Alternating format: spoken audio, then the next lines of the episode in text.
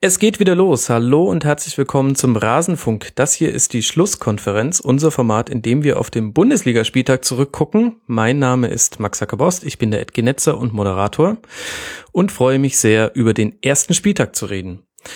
Dafür habe ich zwei Gäste mir eingeladen und freue mich über beide sehr, dass sie mit dabei sind. Beides Rasenfunk-Debütanten.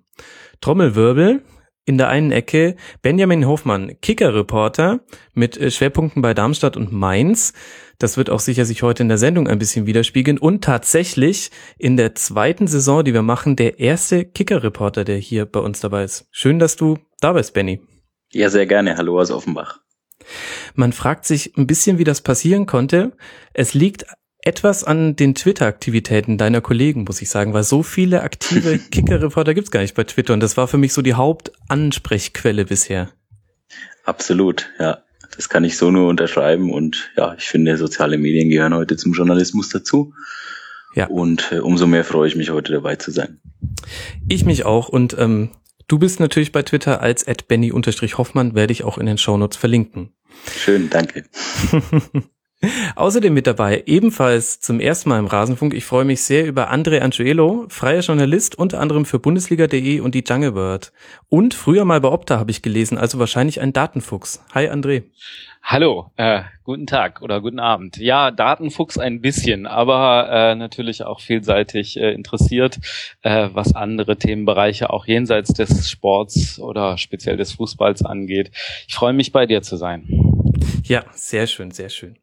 Ähm, dann wollen wir langsam mal starten. Ähm, zum erst äh, muss ich noch einen Dank hinausschicken an unsere Hörer, die unter rasen.de slash mitmachen viel, viel ähm, Input gegeben haben für diese Sendung. Ich werde da, ähm, da wo es passt, äh, drauf eingehen im Verlaufe ähm, des Spieltags Besprechung. Hat gut funktioniert, wie ich finde. Danke auch für das ganze Feedback zu unserer Saisonvorschau. Ihr wart relativ gnädig, die Darmstadt-Fans mal ausgenommen, aber die hatten auch wirklich einen Punkt. Das geben wir alle gerne zu. Und dann würde ich sagen, wollen wir die Spannung nicht noch länger rauszögern. Wir sind nicht die DFL und müssen keine Eröffnungsfeiern für irgendwelche Saisons machen. Hier gibt's keine Segways. Wir fangen direkt an mit der Bundesliga und lasst uns mal auch gleich mit dem Freitagsspiel beginnen. Dann haben wir das schon mal abgehakt. Der FC Bayern gegen den HSV. 5 zu 0 am Ende mit ein, mit zwei verschiedenen Halbzeiten, wie ich meinen würde. André, was sind denn so deine Erkenntnisse aus diesen ersten 90 Minuten? Ja, Klassiker. Ne? Wie bei so vielen Gegnern der Bayern heißt es dann hinterher, bis zum ersten Gegentor hat es alles ganz gut funktioniert. Jetzt muss ich vielleicht nochmal, wenn wir über äh, ein HSV-Spiel sprechen, vorwegschicken, dass ich ja privat eher Werder-Fan bin. Ich bemühe mich aber trotzdem ein bisschen um Objektivität. Ähm, was mir da eingefallen oder aufgefallen ist, ist vor allem natürlich äh, der Neuzugang Douglas Costa von den Bayern. Das war aus meiner Sicht wirklich zum mit der Zunge schnalzen, was er teilweise aufs Parkett gelegt hat und was mich im positiven Sinne an den frühen Ribery bei den Bayern erinnert hat, nur dass er eben auch schon äh, von vornherein, was bei Ribery ein paar Jahre gedauert hat, auch mit nach hinten gearbeitet hat. Benny, da stimmst du zu in der Einschätzung von Costa? Das, das kann ich so unterschreiben, wobei ich dann noch die Einschränkung machen würde, ähm, dass es, glaube ich, jetzt mittlerweile auch eine Ausbildungssache ist. Gut, jetzt muss man sagen, Costa ist ein Brasilianer, kommt aus einer schwächeren Liga, aber auch aus einer taktisch, wie ich finde, relativ gut geschulten Mannschaft. Ähm, aber ja, absolute Rakete. Also was er da bisher gezeigt hat, es hieß ja immer, ihm mangele es an Effizienz. Das habe ich am Freitag nicht gesehen. Mhm. Das kann man wohl so sagen, ja. ja. Und trotzdem war es jetzt am Ende das Ergebnis deutlicher als der Spielverlauf, wie man so schön sagt. Die erste Halbzeit etwas zäh und es hat ein Standardtor gebraucht. Was kann man denn mitnehmen jetzt aus Sicht des HSV bei dem Spiel? Da frage ich vielleicht zuerst mal den Benny und nicht den Werder-Fan. aus Sicht des HSV kann man meiner Meinung nach mitnehmen, dass äh, es ein Spiel bei Bayern München war. Viel mehr sollte man daraus nicht mitnehmen. Nein, im Ernst. Ähm, ich halte es immer für sehr, sehr schwierig. Ich glaube, das ist auch eine Erkenntnis, die der Freitag gezeigt hat, ähm, mit der Prämisse ins Spiel ähm, bei den Bayern zu gehen. Ähm, wir stellen uns hinten rein, wir machen alles eng. Das kann funktionieren, aber es kann nie über 90 Minuten funktionieren. Und dann hat's eben, ja, es hat ein Standardtor gebraucht, aber es war ja nicht so, dass der HSV dieses Spiel jemals auf Augenhöhe hätte gestalten können. Also die Bayern waren ja drückend überlegen und auch wenn sie sich nicht diese hundertprozentigen bis zur Führung rausgespielt haben, irgendwann rutscht mal einer durch. Das kann mal 30 Minuten gut gehen, das kann auch mal 70 Minuten durchgehen. Sicherlich in einem von 80 Fällen, vielleicht auch mal über 90 Minuten, dann habe ich mir einen Punkt ermauert in München, aber ich hätte mir da ein bisschen mehr, ähm, ähm, gerade auch von Bruno, Bruno Lavadia, ich hätte mir da ein bisschen mehr Mut gewünscht. Ähm, was habe ich zu verlieren bei den Münchnern? Ob ich jetzt in den ersten zehn Minuten was versuche, draufgehe, dann vielleicht mal ausgekontert werde. Am Ende steht ein 5-0, ähm, bei dem ich mich eigentlich 60 Minuten lang oder 80 Minuten lang nur eingemauert habe. Und so verliere ich vielleicht 5-6-0. Irgendwann hören die Bayern dann auch schon auf. Das hat ja auch die Vergangenheit gezeigt. Ja. Und ähm, ich glaube, der HSV hätte mehr gewinnen können, wenn er mehr Mut gezeigt hätte. Ob es dann zu einem Punkt gereicht hätte, das ist hypothetisch. Wobei ich da ja einwerfen würde, der letzte, der mutig gespielt hat beim HSV, war ein gewisser Joe Zinnbauer und das war das 2 zu 9. Wenn ich mich absolut, absolut. Es gibt immer gute Beispiele und schlechte Beispiele, aber wer hat denn zwei Tore in München geschossen? Das frage ich mal so zurück in der letzten Saison. Das waren auch nicht allzu viele. Nein, klar. Aber wie gesagt, meine These ist eben, in München mhm. kannst du nicht 90 Minuten mauern. Du kannst nicht von Anfang an. Du kannst dann irgendwann natürlich sagen, okay, Jungs, jetzt stellen wir uns hinten rein. Ähm, ähm, bei einem einigermaßen vernünftigen Ergebnis ähm, bringt dir dann wahrscheinlich ohnehin, bringt dir dann auch nichts, bringt dir auch keinen Punkt, aber ich hätte mir da ein bisschen mehr, mehr Mut gewünscht am Anfang. Aber was will ich meiner Mannschaft noch sagen? Die geht dann mit 0-1 in die Kabine. Und dann sage ich ihr so, Jungs, jetzt, jetzt müsst ihr angreifen. Das ist psychologisch ganz, ganz schwierig, ähm, weil der Trainer vermittelt den Spielern ja dadurch, dass er zuerst mauert, vermittelt er denen ja auch den Eindruck irgendwo, okay, ihr seid nicht gut genug, um da zu bestehen. Wenn auch unterbewusst. Ich glaube schon, dass das in den Köpfen eine Rolle spielt. Okay, wobei ich jetzt ehrlich gesagt fand, dass in der ersten Halbzeit, es gab ja auch Chancen für den HSV, zwar jeweils nach Ballgewinn, äh, meistens von Shiplock, äh, also Ballverlusten der Bayern im mhm. Aufbauspiel, aber trotzdem, also standen nicht so schlecht da, fand ich. Ja, aber insgesamt war das nach vorne natürlich ganz, ganz wenig. Das war mhm. dünn und das dann mal ein Ballgewinn, äh, ein Ballverlust ähm, ähm, kommt, ja, das ist normal, das ist Fußball, das ist logisch, das sind keine Maschinen, das sind alles Menschen, das sind alles, äh, die haben machen alle mal Fehler. Gut, und wenn man dann natürlich so einen Ballverlust ausspielen kann, klar, dann hat man viel richtig gemacht. Aber ich hätte mir trotzdem gerade in diesen ersten 10, 15 Minuten, ich glaube, damit hätte niemand gerechnet, auch die Bayern nicht. Und ich glaube, da hätte man durchaus äh, den einen oder anderen Nadelstich setzen können. Wie gesagt, es ist schwer zu beweisen. Das Gegenteil ähm, kann man nicht beweisen. Ja. Es ist alles hypothetisch. Mhm. Ist leider auch so im Fußball. Keine Wissenschaft. Gut, dass wir kein Phrasenschwein haben. Aber das gibt's nur in Konkurrenzformaten. Jetzt wäre ich schon arm, gell? Ach, ach Ivo. André, hast du dem irgendwas hinzuzufügen jetzt aus HSV-Sicht? Ja, ich bin, ich bin da eigentlich sehr bei Benny. Also ich kann mich auch erinnern, letzte Saison das Werder-Spiel, das sah ja äh, nicht gerade besser aus äh, und da würde ich auch sagen, das ist das gleiche Problem, wenn man da versucht hinzufahren, oder auch zu Hause gegen die Bayern und versucht sich hinten und irgendwas zu ermauern. Das wird dann in 95 Prozent der Fälle schiefgehen und ich glaube, da kann man nur sein Heil in der Offensive und vor allem im Mut suchen, äh, da vielleicht doch eben was zu holen und ähm, je äh, weniger man auch als Mannschaft auf Augenhöhe mit den Bayern steht, desto schwieriger ist es natürlich. Ich will da jetzt nicht vorgreifen, aber ich bin da gespannt, ähm, wie es aussieht, wenn dann die Bayern zum Beispiel gegen Dortmund spielen werden. Ähm, aber ich glaube, aus HSV-Sicht war es jetzt wirklich dieses, äh, dieser Punkt, niemand hat damit gerechnet, dass sie irgendwas reißen werden gegen die Bayern und genauso ist es gekommen und deswegen war das Spiel im Prinzip auch schon vorher abgehakt, aber deswegen äh, macht es das jetzt nicht schlechter. Da war sicherlich das Pokal aus gegen einen Viertligisten ein größeres Problem zum Saisonstart. Mhm. Aber da lag es ja an der Körpersprache, wenn man Bruno Labbadia glauben darf. Da lag es, glaube ich, so ziemlich an allem. Ja. Okay, dann lasst uns mal einen Blick auf die Bayern werfen. Ähm, ein Spiel gegen die Bayern ist jetzt auch nicht unbedingt das aussagekräftigste Saisonspiel. Ähm, aber bei den Bayern konnte man schon einige Sachen ähm, beobachten. Da Costa, Douglas Costa habt ihr schon angesprochen. ich fand auch sehr gut im Zusammenspiel mit Rafinha. Und dann stellt sich so ein bisschen die Frage, und das haben auch die Hörer gefragt, wenn Thiago nicht erst eingewechselt wird, sondern von Anfang an spielt, wer soll denn dann eigentlich raus bei den Bayern, André? Ja, das ist eine gute Frage. Ich, als ich vor dem Spiel oder zu Spielbeginn auf die Aufstellung geschaut habe und gesehen habe, dass Thiago draußen sitzt, habe ich mich auch kurz gewundert. Aber als ich dann gesehen habe, wer tatsächlich spielt, habe ich mich dann auch wieder nicht mehr gewundert. Das ist, denke ich mal, einfach äh, der entscheidende Punkt, dass sie einen sehr großen, qualitativ sehr hochwertigen Kader haben, die Bayern, äh, den sie sicherlich auch brauchen, wenn sie möglichst weit in der Champions League kommen wollen, sprich äh, das Finale und den Sieg dort an anpeilen. Ähm, und ähm, wenn dann mal Spieler verletzt sind oder überspielt sind oder so im weiteren Saisonverlauf, dann wird sich da vieles sicherlich auch von alleine ergeben. Ähm, ich kenne mich jetzt nicht so gut oder bin nicht so nah dran an den Bayern, dass ich sagen könnte, äh, Thiago hat da jetzt noch irgendwie gerade in der Woche äh, zweimal mit dem Training ausgesetzt, weil er irgendwo ein Wehwehchen hatte oder sowas. Insofern ähm, entscheiden da vielleicht auch Kleinigkeiten dann bei der Aufstellung. Aber äh, klar, also für Spieler wie Rode wird es sicherlich nicht unbedingt einfach in dieser Saison überhaupt in die Mannschaft zu kommen. Und gleichzeitig, ja. gleichzeitig stellt sich so ein bisschen die Frage nach Alonso an der Stelle auch, oder Benny? Ja, absolut. Ich meine, er hat jetzt den Part ähm, vor der Viererkette gespielt am Freitag. Das war alles in Ordnung, das war alles solide. Aber ja, ich glaube, die Bayern sind auch ein bisschen schlauer geworden aus der letzten Saison.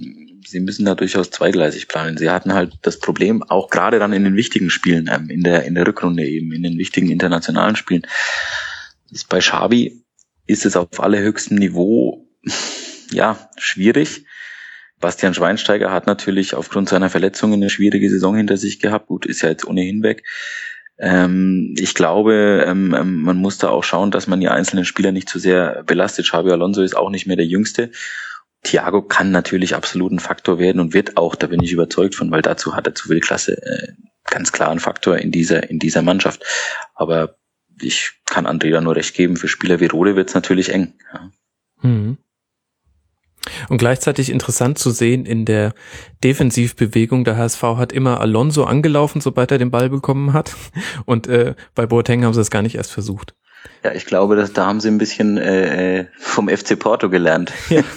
ähm, die haben das äh, im Hinspiel in der in der Champions League vergangene Saison ähm, ähm, sensationell gut gemacht. Ähm, Boateng hatte ja auch einen Wackler, ähm, hat mich ein bisschen überrascht, aber ansonsten war das wieder alles solide. Ja, und klar, Alonso hat jetzt oder ist jetzt vielleicht für den einen oder anderen ein Schwachpunkt. Ähm, er hat trotzdem eine unheimliche Klasse, eine sehr, sehr gute Übersicht. Er hat sicherlich international nicht mehr das allerhöchste Niveau, aber für den Bundesliga-Alltag, also ja, worüber reden wir da? Also. Mhm. Da würde ich ja noch mal ganz kurz dazwischen gerätschen, auch wenn es eigentlich Schnee von gestern ist, aber wo wir gerade über Xabi Alonso reden, ähm, ich verstehe bis heute nicht, warum die Bayern Xabi Alonso kaufen und einen Toni Kroos verkaufen. Habe ähm, ich auch wo ich sagen würde, das ist mehr oder weniger die gleiche Position, je nach Ausrichtung und je nachdem, wie, wie die, die Formation ähm, festgelegt wird. Aber äh, Toni Kroos ist einfach noch äh, mitten in seinen besten Jahren, während bei Xabi Alonso ja nun absehbar war, dass es eher bergab als bergauf geht, gerade mit seiner äh, Fitness. Und ähm, gut, das ist äh, äh, Pep wird wissen, was er sich dabei gedacht hat. Ich äh, verstehe es nicht, aber ähm, ich bin gespannt. Ich glaube, Groß war diesbezüglich, das, das war auch in gewisser Weise ein Politikum. Ähm, stocken wir seinen Vertrag auf, geben wir ihm noch mehr. Also da wird jetzt natürlich viel, oder da kann man natürlich viel rein interpretieren. Ähm, aber rein von der Qualität her und von der Zukunftsperspektive her war der Wechsel oder dieser, dieser Tausch quasi sozusagen, wenn man so will, für mich auch nicht wirklich nachvollziehbar. Nein. Ja, man hat so ein bisschen von außen zumindest den Eindruck, dass das Weggeben von Groß eine Entscheidung der obersten Führungsetage war, ja. in die Pep nicht unbedingt einbezogen war. Ich spekuliere da ein bisschen und dann seine Antwort war gut, dann ähm, wen würde ich gerne als Ersatz haben? Und dann war Alonso halt einfach auch verfügbar.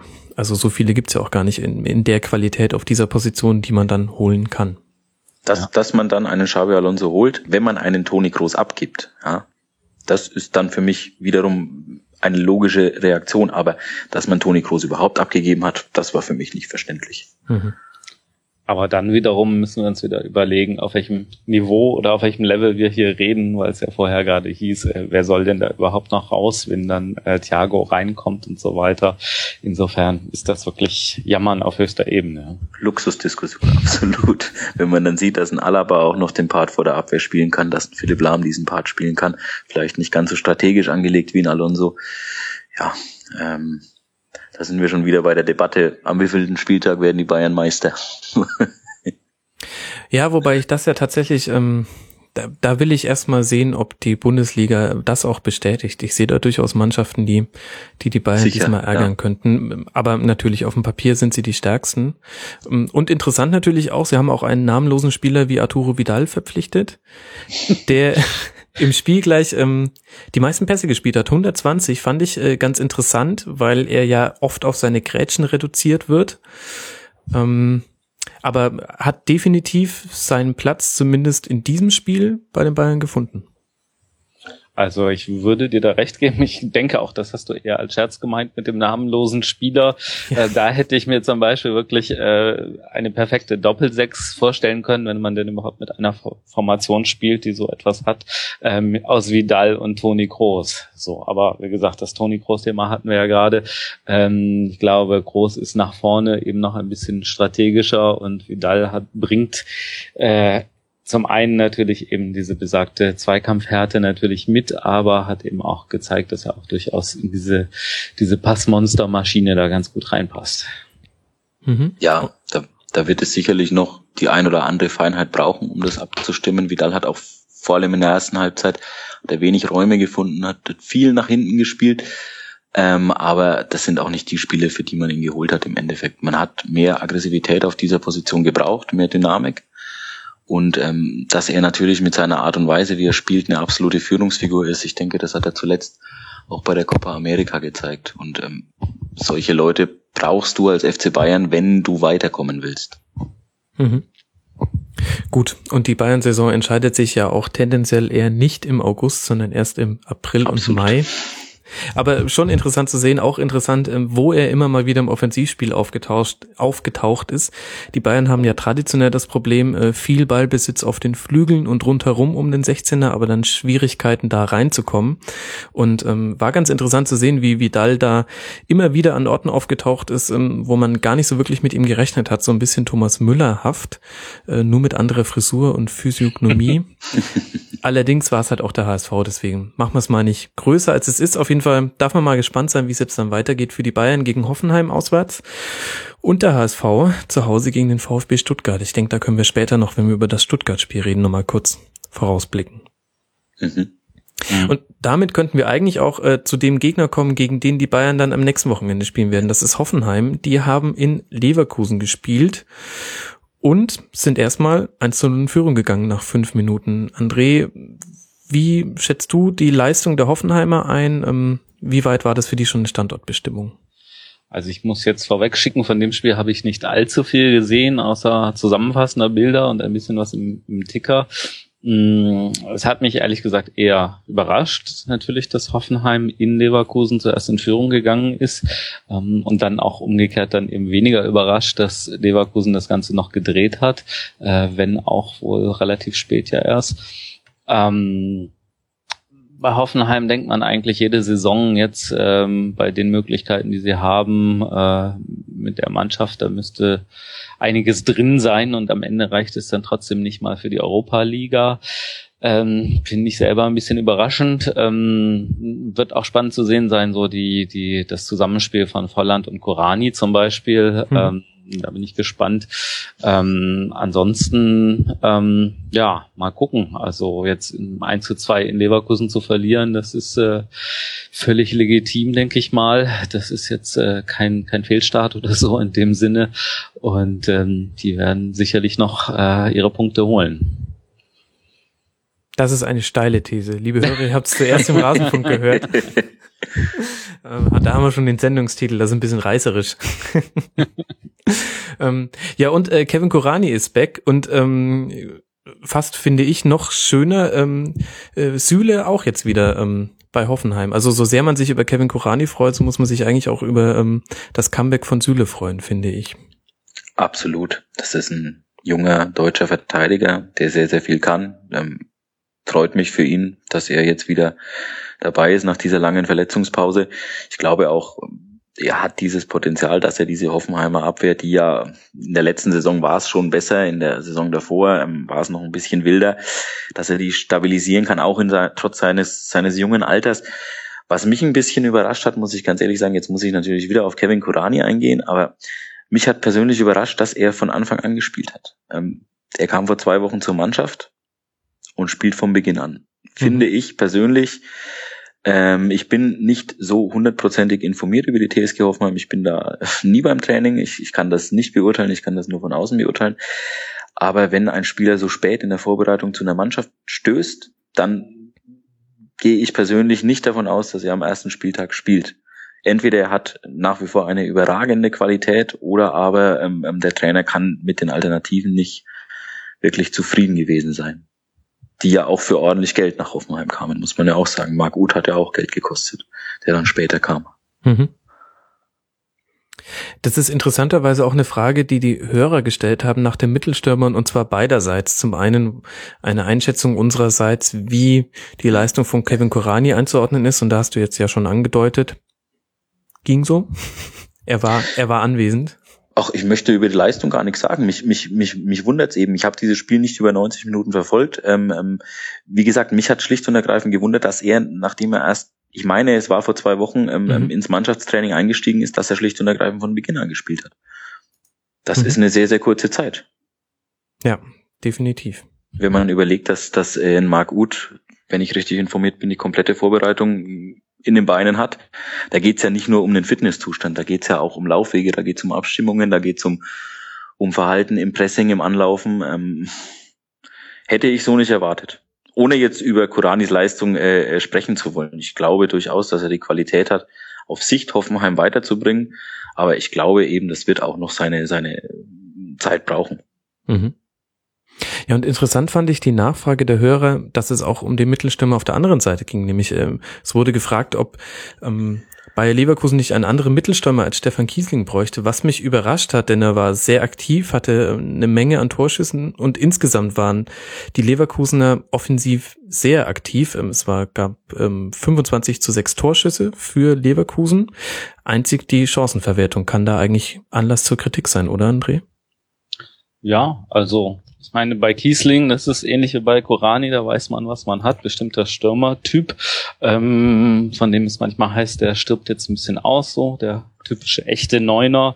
Ähm, wobei ja auch Leute wie Kiesling und Rani durchaus ähm, sich mal zurückfallen lassen oder auf die Flügel ausweichen und so weiter. Und ähm, ich habe jetzt bei Kiesling zuletzt auch nicht den Eindruck gehabt, dass bei ihm die Leistungskurve derart nach unten geht, dass man ähm, sich nicht mehr auf ihn verlassen sollte als Bayer Leverkusen, wenn er denn da in, in das System hineinpasst. Zumal das, das Spiel von Bayer Leverkusen ja sehr darauf ausgelegt ist, auf einen, auf einen äh, äh echten Neuner da vorne drin. Also ich würde mich bei der Spielanlage, wie es wie es äh, Roger Schmidt jetzt äh, macht, würde ich mich sehr wundern über eine falsche Neun. Sie haben sie haben Admir Mehmedi geholt, finde ich sehr hoch veranlagten Spieler, ähm, der in der letzten Saison in Freiburg ein bisschen Probleme hatte. Dem steckte die WM in den Knochen, der hatte ein bisschen Loch.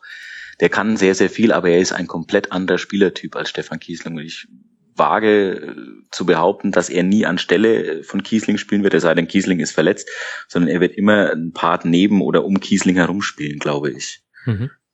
Also er ist ein ganz anderer Typ, kein Wandspieler, keiner, der vorne die Bälle festmacht. Ähm, wenn er den Raum hat, das ist eine Rakete, Admir Mehmedi. Wenn er die Form wieder erreicht, die er vor zwei Jahren, also in der Saison 2013, 14 in Freiburg hatte, dann kann der Leverkusen weiterbringen, definitiv. Aber wie gesagt, andere Position, anderer Typ als Kiesling. Mhm. Und auf, ja, das Benny hat es ja schon gesagt, also auf der anderen Seite eben ähm, im offensiven Mittelfeld auf den Flügeln mit Leuten wie Bellarabi, Son, Chalanolu, äh, da ist Leverkusen schon ziemlich gut aufgestellt und da ist jetzt nicht das Problem, dass da einfach keine Bälle nach vorne kommen würden und man einen Stürmer bräuchte, der, der gemeinsam mit den Mittelfeldspielern sozusagen sich irgendwie nach vorne passt oder so. Mhm. Also ähm, ja, und letztlich äh, hat es ja jetzt im Auftaktspiel auch äh, gut funktioniert. Also drei Punkte gegen Hoffenheim. Umgekehrt muss man ja auch erstmal holen. Definitiv, ja, vor allem nach dem äh, Spielverlauf, der ja auch nicht, ähm, ist nicht der perfekte Start in die Saison mit einem Gegentreff in der fünften Spielminute. Interessant auch, dass Memede ja auch nicht für Kiesling kam, sondern beim Stand von 1 zu 1 genau. für Lars Bender. Ähm, und danach kam noch Julian Brandt. Ähm, ich glaube, jeder Bundesliga-Trainer wäre dankbar, wenn er so wechseln könnte nach vorne. Ähm, was mir bei der Bewertung von Kiesling generell so ein bisschen fehlt, ich will das jetzt nicht nur auf dieses eine Spiel beziehen, ist, ähm, dass zu wenig gesehen wird, wie oft er durch seine Laufwege ähm, Platz frei macht für die Außen, die nach innen ziehen. Also das ist, ähm, wenn man da mal drauf achtet, äh, das ist ganz gut einstudierter Move. Äh, Gialanolo oder Song haben den Ball auf der Außenbahn und Kiesling zieht den näherstehenden Innenverteidiger weg, indem er so ein bisschen so einen diagonalen Laufweg nimmt und dann haben sie den Platz da reinzustoßen. Ja, aber daran wird er ja eben auch gemessen. Das ist ja genau das, was ich meine mit ähm, ähm, das Leverkusener Spiel ist so angelegt. Ähm, wir haben ja auch bei Sonn das Phänomen, dass er, ähm, obwohl er meist aus der von der Bahn kommt, dass er ja sehr, sehr oft den Weg zum Tor macht. Das kostet Kiesling pro Saison, würde ich jetzt einfach mal behaupten, fünf Tore. Ja? Mhm. Ähm, dadurch, dass Son eben immer diesen, diesen Zug zum Tor hat, was ja gar nicht negativ gemeint ist. Ähm, guter Offensivmann hat immer Zug zum Tor. Aber ähm, er hat oft Szenen, also in der Vorsaison gab es da wirklich einige, ähm, wo er einfach den besser postierten Nebenmann nicht sieht und abschließt aus einer Situation, wo ich sage, gut, da muss man jetzt nicht abschließen, auch wenn man einen überragenden Abschluss hat. Ähm, von daher, also wenn jetzt irgendjemand in Leverkusen Stefan Kiesling ernsthaft in Frage stellt, dann puh, muss ich mich doch schon wundern. Wir wollen es definitiv nicht tun, erst recht nicht erst nach 90 gespielten Minuten. Und damit denke ich, haben wir auch das Spiel schon recht gut zusammengefasst. Ich denke, die 25 zu 6 Torschüsse sprechen dann auch dafür, dass der Sieg in Ordnung geht. Und ein kleiner Hinweis noch, Lesetipp, wer sich über das Comeback von Niklas Süle informieren möchte, da hat die TSG ein ja, Storytelling-Format ähm, herausgebracht. Ich werde das in den Shownotes verlinken. Man muss allerdings sehr dran denken, dass das von einem Vereinsmedium kommt. Also es ist Wahnsinn, wie die Trainingsbedingungen, wie das Reha-Zentrum und wie seine Einstellung gelobt werden. Das geht einem auch irgendwann ein bisschen auf den Zeiger. Aber in, in, insgesamt interessant zu sehen, auch welche welche ähm, Wege sie in der Vereinsberichterstattung gehen. Ich werde das mal verlinken. Ich kann das nur empfehlen. Die Hoffenheimer. Na gut. Und damit lasst uns mal zu einem anderen Verein kommen, wir hatten Augsburg gegen die Hertha. Ich würde sagen, eines der überraschenden Ergebnisse an diesem Spieltag. Die Hertha gewinnt 1 zu 0 bei Augsburg. Ja, war wohl auch nicht ganz unglücklich, äh, war wohl auch nicht, ja doch ganz unglücklich.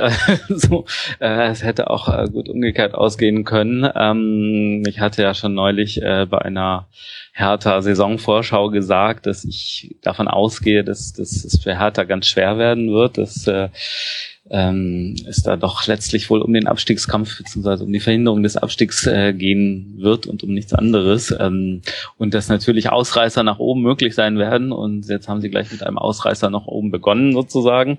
Erstmal äh, für Hertha-Verhältnisse überraschend schon im Pokal weitergekommen und äh, jetzt auch noch gleich äh, zum Auftakt auswärts in Augsburg gewonnen ähm, der Elfmeter dann auch noch ähm, recht glücklich reingegangen. Trotzdem natürlich vielleicht wieder so eine Sache, wo man denkt, äh, der war eigentlich schon äh, nicht sehr toll geschossen, aber er ist reingegangen und hat vielleicht dem armen Kalu jetzt endlich mal geholfen, nach diesen knapp 1000 Minuten ohne Torerfolg, da ein bisschen, zumindest ein bisschen Selbstbewusstsein als Stürmer wieder zu bekommen und ein bisschen, mit ein bisschen mehr Selbstbewusstsein dann eben auch entsprechend zu agieren auf dem Platz, weil Hertha ja auch noch das Problem hat, dass im Prinzip äh, der andere Spieler, der für die Position in Frage kommt, Julian Schieber, eben äh, jetzt noch zum äh, Saisonauftakt verletzt war.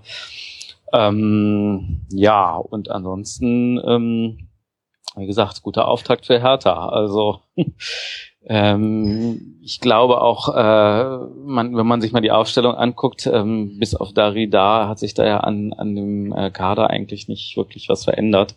Und äh, letzte Saison hat da letztlich nur das Torverhältnis äh, die alte Dame gerettet. Mhm. Ich denke, Darida war wirklich ein sehr guter Transfer, weil er eben diese, diese Lücke im zentralen Mittelfeld schließt die, die es letzte Saison gab, dadurch, dass ähm, Sigerzi und Baumjohann eben fast die ganze Saison über ausgefallen sind.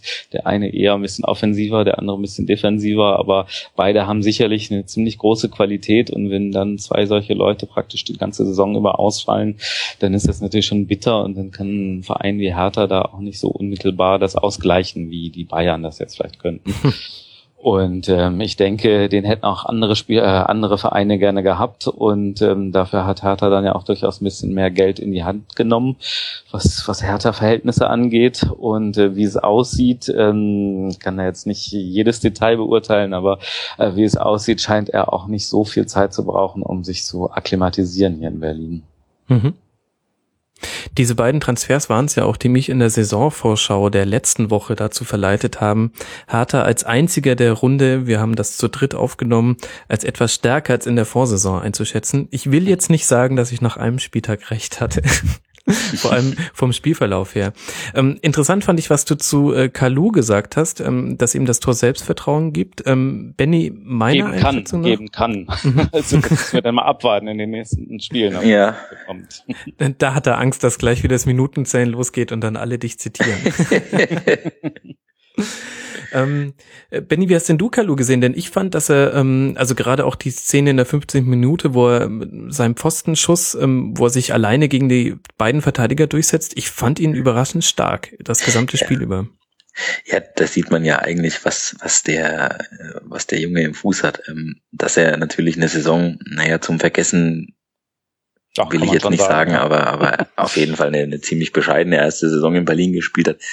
Das mag natürlich auch an den äußerlichen äh, Umständen gelegen haben mit dem Trainerwechsel ähm, ähm, ähm von Luhukai dann zu ähm, zu äh, Paul Dardai. Ähm, das war allgemein eine schwierige Saison für die Hertha. Ich glaube, es wird bei ihm vor allem darauf ankommen, dass er im Kopf klar bleibt, klar wird. Das ist ja immer wieder sowas, was so unterschwellig mitschwingt. Ähm, ähm, er muss mehr am Spiel teilnehmen. Er muss auch wirklich die um die Aufgaben, äh, die ihm, die ihm Paul Dardai stellt, ähm, ähm, besser umsetzen. Also Dardai will, dass er zum Beispiel sehr, sehr präsent ist in der Spitze, weil er eben mit einem Einstürmer-System spielt, in, in, dem sich dann beispielsweise ab und an Stocker noch mit einschaltet, so als hängende Spitze von der Bahn kommend oder aus dem Zentrum kommend.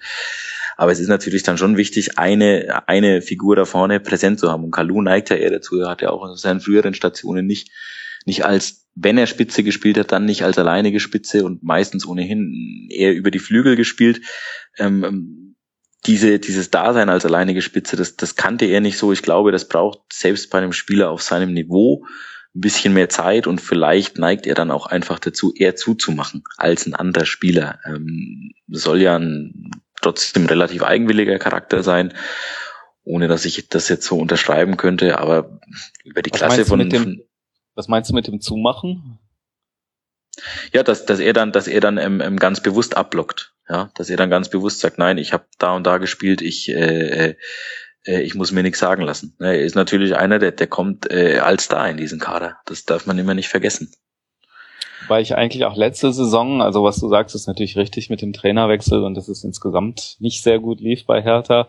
Ähm, das ist dann natürlich für einen neuen Spieler und wenn die Qualität noch so hoch ist, äh, dass es dann natürlich schwierig ist. Aber ich hatte auch da eigentlich selten das Gefühl, dass er sagen wir mal, dass er wenig sich engagiert, dass er wenig kämpfen würde oder so. Es waren halt oft äh, gerade so falsche Entscheidungen, die bei einem Stürmer eben dann dazu führen, dass der Ball oft nicht im Tor landet. Beim Abwehrspieler führen sie halt dazu, dass er oft im eigenen Tor landet. Mm, und äh, bei bei äh, Kalu oft äh, war, war er dann zu eigensinnig oder dann wurde ihm wahrscheinlich mal gesagt vom Trainer, du bist zu eigensinnig, dann hat er nur noch abgegeben und dann war es natürlich auch falsch, wenn er eigentlich selber in der besseren Schussposition war. Und ähm, so habe ich es jetzt auch eigentlich in dem Spiel in Augsburg gesehen. Ähm, diese, dieser Pfostentreffer, was du meintest, da war, glaube ich, ja sogar noch ein Abwehrbein dran. Und ähm, da hatte er eigentlich schon fast alles richtig gemacht. Aber ansonsten natürlich gerade oft dann im Abschluss dieses Problem für Stürmer, die dann lange nicht getroffen haben, auf die alle äh, verbal eindreschen, dass sie jetzt aber wirklich mal liefern müssten und so weiter, dass, äh, dass da dann einfach das Selbstvertrauen fehlt und dann geht eben so ein Ball am Tor vorbei oder übers Tor hinweg oder man traut sich nicht richtig und macht dann doch nochmal einen Schnörkel und dann ist die beste Schussposition wieder vorbei.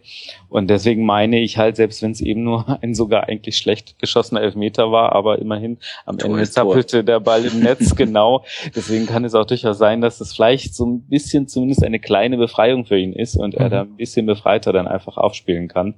Ähm, ansonsten kommt es natürlich aber eben auch sehr äh, darauf an, wie die ganze Mannschaft das löst und ähm, im Spiel nach vorne sich aufstellt, wie, wie viel Vorlagen er da überhaupt bekommt und ob er da äh, dann in vorderster Front auch mal Unterstützung bekommt aus dem Mittelfeld. Ähm, ja, das wird dann spannend zu sehen sein, eben mit Darida, auch äh, Spieler wie, wie Stocker oder Behrens sind jetzt in ihrer zweiten Saison bei Hertha, da kann vielleicht noch mal der eine oder andere Sprung kommen. Andererseits ähm, mein Eingangsstatement war ja, äh, ich traue da nicht so viel äh, an, an großen Sprüngen den einzelnen Spielern oder auch der, der Mannschaft als Mannschaftsverbund zu. Deswegen ähm, wird vielleicht ein bisschen besser laufen, wenn, wenn alles gut läuft für Hertha, werden sie ein bisschen besser äh, ins Ziel einlaufen als äh, in der letzten Saison mit dem mit der Punktgleichheit zum, zum Relegationsplatz. Aber ähm, ich denke, es wird schwer werden. Mhm. Es war ja auch in ja. diesem Spiel nicht so eindeutig. Also es gab ja auch ähm, viele Aluminiumtreffer für Dreimal. Augsburg. Ähm, hat sich Augsburg vielleicht auch selber ein bisschen um den Erfolg gebracht? Welche Rolle hat die, der Platzverweis in der 45. gespielt für dich, Benny? Ja gut, wenn ich, wenn ich, äh, gut, sie mussten ja dann de facto nicht, nicht wirklich lange äh, in Unterzahl spielen. Ich glaube, so rund 20 Minuten waren es, mhm. ähm, ähm, bis bis dann ja auch äh, Roy Behrens mit, mit Gelb-Rot runter musste. Aber es ist natürlich einfach ärgerlich, wenn du, wenn du in dieser, in dieser Situation dann ähm, ja, eine relativ äh, äh, dumme, eine relativ dumme gelb-rote Karte äh, bekommst. Ähm, ja, ich will nicht sagen, er hat drum gebettelt, aber die war natürlich absolut vermeidbar. Das, das, das muss, das muss ich von dem gestandenen Profi verlangen können dass er äh, da weiß, ähm, ähm, dass er Geld belastet, ähm, ähm, ja, dann einfach halt mal das Bein unten lässt. Ähm, wir reden ja nicht von dem 19-jährigen Raul Bobadilla, ist ein, ist ein erfahrener Spieler, äh, war schon bei dem einen oder anderen Verein, also da kann er natürlich schon einfach wegbleiben, dann ähm, passiert da nichts, dann spielt Augsburg das Spiel möglicherweise mit elf Mann zu Ende. Dann sieht's ganz anders aus. Ähm, ja, aber ich bin jetzt sehr, sehr gespannt, wie sie mit Augsburg umgehen ähm, mit dem Erfolg auch der Vorsaison. Mhm. Das wird ein Gradmesser. Ähm, ja, da, da kommt viel Arbeit auf Markus Weinzel zu. Ähm, aber man sollte sie jetzt trotzdem nicht unterschätzen. Ja, man sollte da nicht zu viel reininterpretieren. Wie gesagt, wir haben drei Aluminiumtreffer, wir haben elf Meter, wir haben ein Spiel, das, das für dich als FC Augsburg relativ schlecht läuft, relativ unglücklich läuft. Ähm, ja, man darf gespannt sein. Also ich, ich bin, ich bin wirklich sehr, sehr neugierig, wie das weitergeht. Mhm ob da vielleicht auch nochmal was ähm, ähm, passiert ähm, auf dem Transfermarkt, keine Ahnung. Ja, ich lese gerade hier im Internet, dass der Wechsel von Baba zu Chelsea jetzt endgültig ja, gut, perfekt das ist. Das war eine Frage der Zeit, also von daher. Ich meine, gut, jetzt hat man, wie, wie, wie viel waren es jetzt, wie viel kolportierte, wenn, wenn du es gerade liest? Knapp 25 Millionen steht bei knapp euch. Knapp 25. Ach, das ist ja schön. Mehr als für Bastian Schweinsteiger. Mehr als für Bastian. Gut, Baba ist natürlich auch noch ein paar Jahre jünger. Ui. Also, aber da fand ich jetzt wirklich äh, bei der Berichterstattung im Fernsehen ähm, bemerkenswert, wie wie sehr Markus Weinziel da eigentlich ähm, hat durchblicken oder ge gezeigt hat, richtig gehend, dass er davon nichts hält oder wie, wie sehr ihm das, äh, wie sehr ihm das wehtut, dass da sein, sein Außenverteidiger jetzt kurz vor Saisonbeginn noch von der Fahne ja, geht. Selbst wenn der, du planst ja mit dem Spieler selbst wenn der Ersatz ja wohl schon bereit steht, aber trotzdem ist das natürlich ähm, für den Trainer eine harte Sache.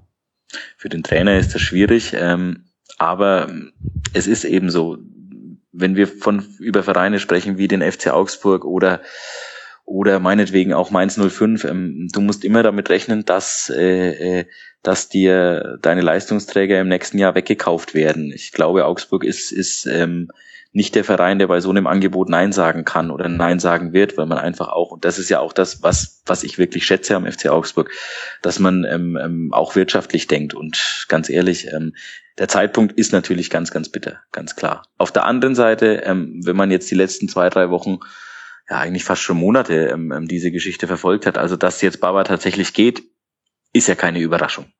So.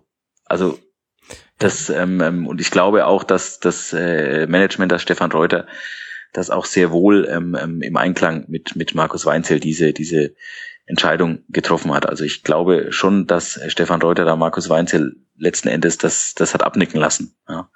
Ähm, wie gesagt, immer, immer unter der Voraussetzung, dass es eine Summe ist, bei der du eigentlich nicht Nein sagen kannst als FC Augsburg.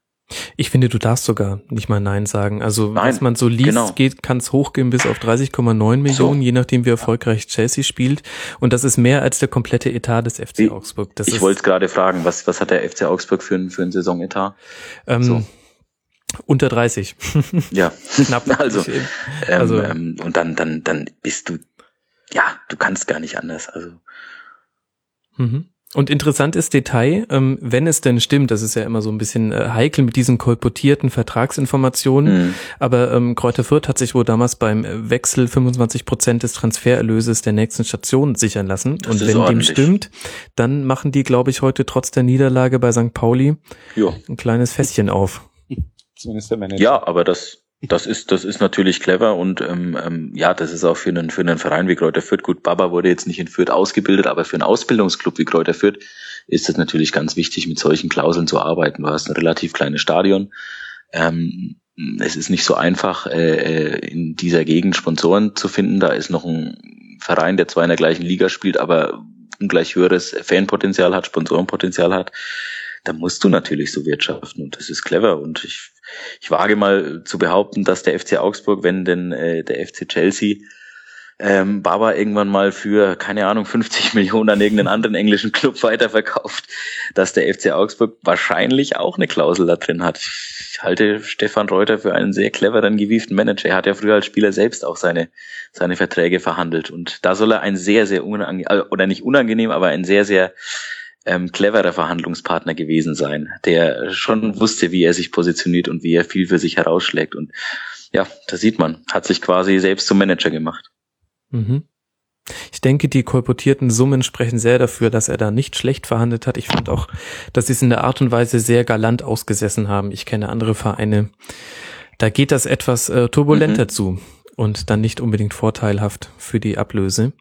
Aber wenn wir schon bei ähm, Transfers sind und deren Auswirkungen auf die Mannschaften, es wird ja auch kolportiert, dass Nico Schulz von Hertha zu Gladbach wechseln soll, André. Was würde das bei Hertha ändern? Ja, das äh, ist, glaube ich, gar nicht so sehr eine Frage des, des Kaders. Da fehlt natürlich dann einer für die Position linker Außenbahn, auch linker Außenverteidiger.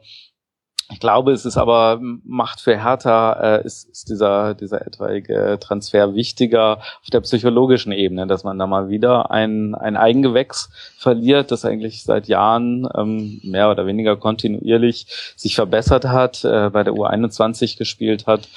Und ähm, man bei Hertha aber inzwischen bei dem an dem Punkt ist, dass man sagt, äh, man will solche Leute wenigstens nicht mehr ablösefrei gehen lassen. Und genau das passiert ja jetzt, dass er eben äh, klar gemacht hat, dass er den nächstes Jahr auslaufenden Vertrag nicht verlängern will und deswegen dann eben jetzt schon gehen soll und wird und das dann eben für eine Ablöse, die, wenn sie so um die drei Millionen beträgt, sicherlich auch äh, angemessen ist. Wobei, wenn man das dann mit Baba vergleicht, dann frage ich mich natürlich, ob Baba jetzt wirklich so viel besser ist als ein Nico Schulz, aber da hat dann offensichtlich kein englischer Club mitgeboten. Ähm, ja, ich äh, denke mal, äh, Pretz ist ja sicherlich auf dem Transfermarkt ohnehin noch unterwegs, ähm, was, was die Einkäufe angeht und äh, hat es ja immerhin geschafft, äh, Niemeyer und Wagner von der Gehaltsliste zu kriegen. Ähm, und ähm, kann mir auch vorstellen, dass da für, für Schulz dann noch Ersatz kommen soll. Ob das dann jetzt noch klappen wird, ähm, knapp zwei Wochen vor Ende der Transferperiode, muss man dann natürlich sehen. Mhm. Ja, es wäre natürlich fahrlässig, da keinen Ersatz zu holen. Also sie haben ja, ja auch mit, mit äh, äh, weil du Wagner und äh, Niemeyer schon genannt hast, ähm, der dritte im Bunde, der ja von der Hertha nach Darmstadt gegangen ist. Also er war natürlich letztes Jahr schon verliehen an, an Darmstadt 98. War ja Fabian Holland als, als äh, linker Außenverteidiger in der Position in Nico Schulz, meine ich, letzte Saison auch sehr, sehr häufig gespielt hat. Ähm, ähm, Wobei es da, glaube ich, eher eine Qualitätsfrage war. Also da hat, ich glaube, man also, hat in, in Berlin, ähm, im Holland diese, diese, ja, die Bundesliga einfach nicht zugetraut. Ähm, ähm, und ja, jetzt haben sie Marvin Plattenhardt. Wen haben sie noch?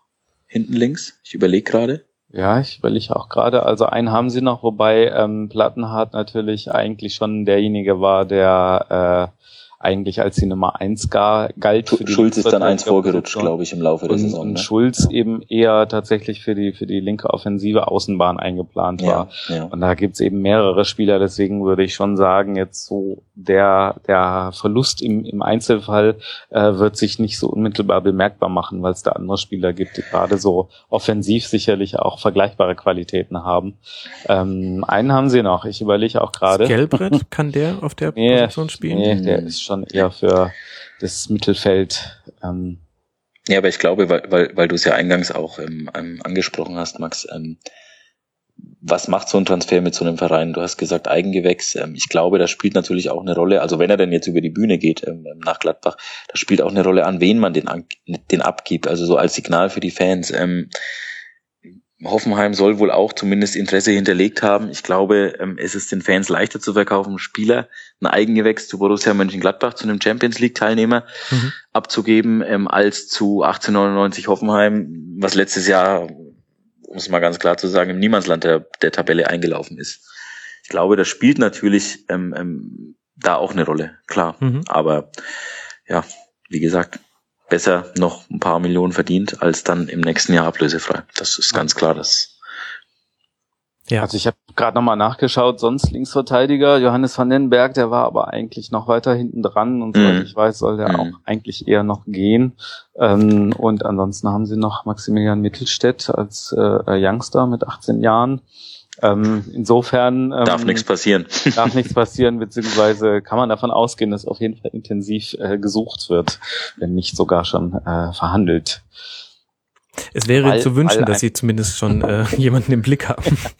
weil einfach dann natürlich doch, äh, wie gesagt, nominell war er für die für die offensive Außenposition vorgesehen, aber natürlich wusste jeder, dass man ihn auch sofort wieder hinten in die Viererkette stellen kann. Man kann auch Peter Pekarik, den rechten Verteidiger, auf links stellen, das hat er auch schon öfter gespielt, aber ist natürlich in der Regel auch nicht optimal mit einem Rechtsfuß dann auf links. Wir werden abwarten, was bei Hertha noch passiert. Und Benny, du hast mir schon die perfekte Überleitung zum nächsten Spiel geliefert und zum nächsten Verein, den ich näher beleuchten wollen würde. Du hast gesagt, es ist einfacher, den Fans zu verkaufen, wenn man einen talentierten Spieler an einen Champions League Teilnehmer gibt oder jemanden, der international spielt. Und damit bin ich beim FSV Mainz 05. Die mussten ja auch einige gute Spieler abgeben. Ich nenne Ich, nur ich dachte, ich dachte, du sagst jetzt, die spielen nächstes Jahr international. Davon wüsste ich nämlich.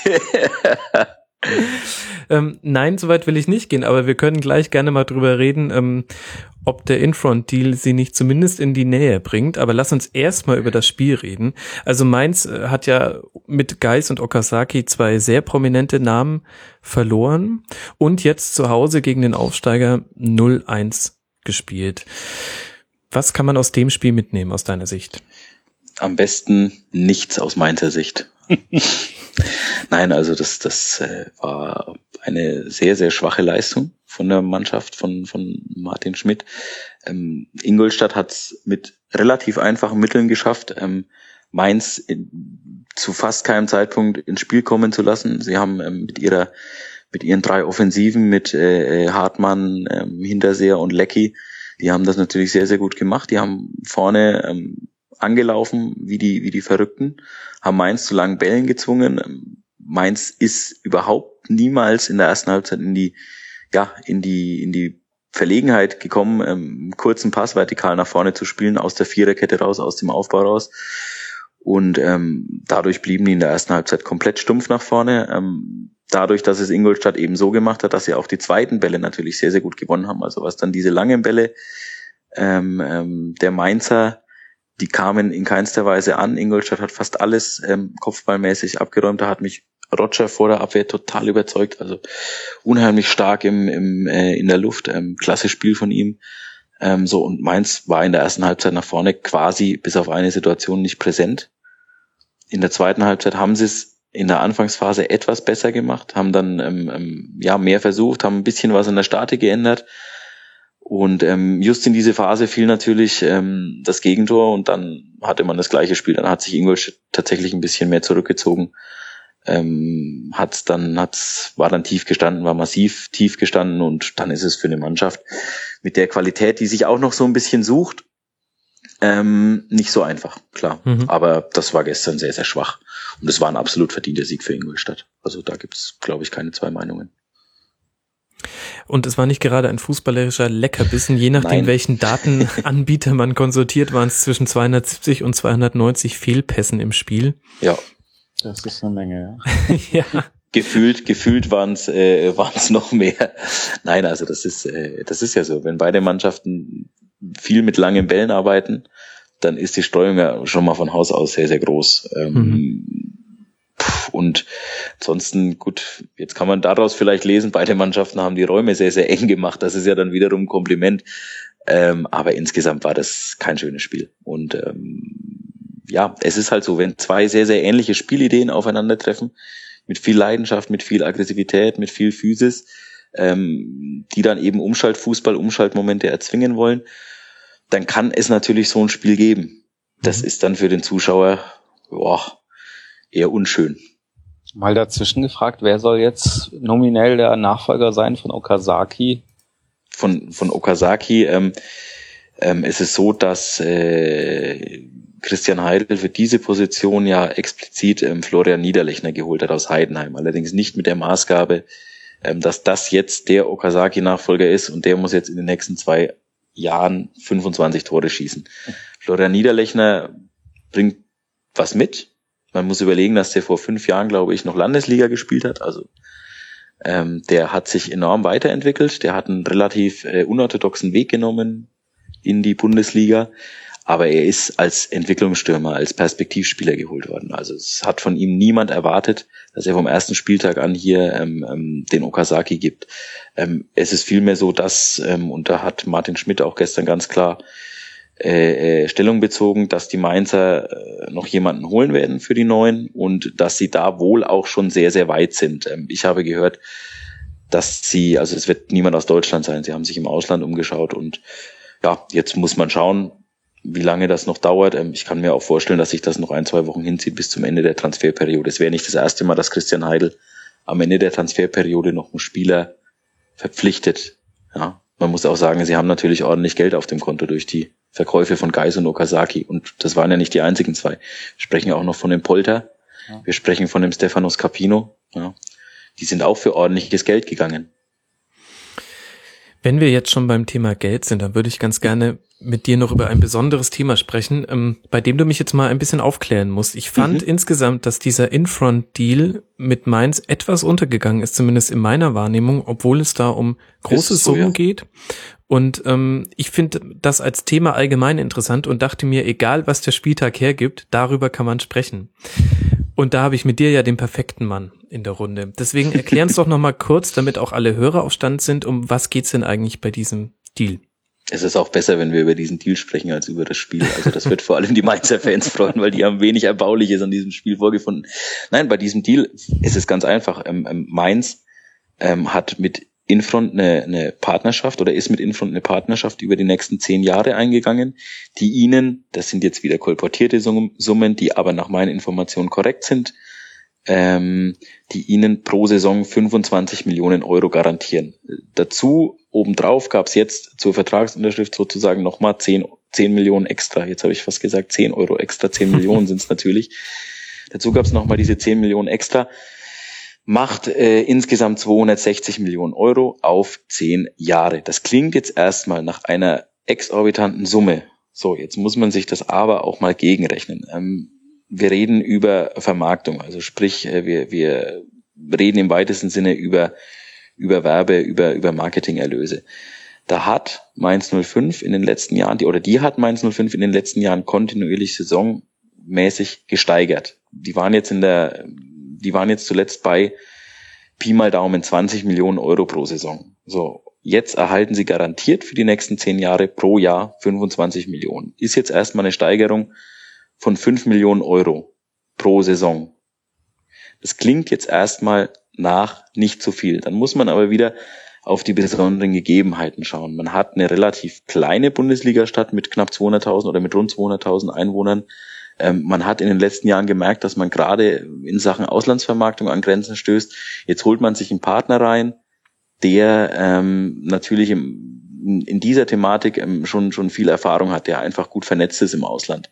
Und jetzt ist es ja nicht so, dass es bei diesen 250 Millionen bleiben muss. Es ist so, dass ähm, die Mainzer je nachdem, was und wen Infront bringt, a, immer die Möglichkeit haben, Ja oder Nein zu sagen und b, natürlich äh, je nach Vertragsabschlusshöhe, was ja dann im Endeffekt Infrontgeld ist, sage ich mal, ähm, immer auch noch partiell davon profitieren können. Also das kann sich noch steigern.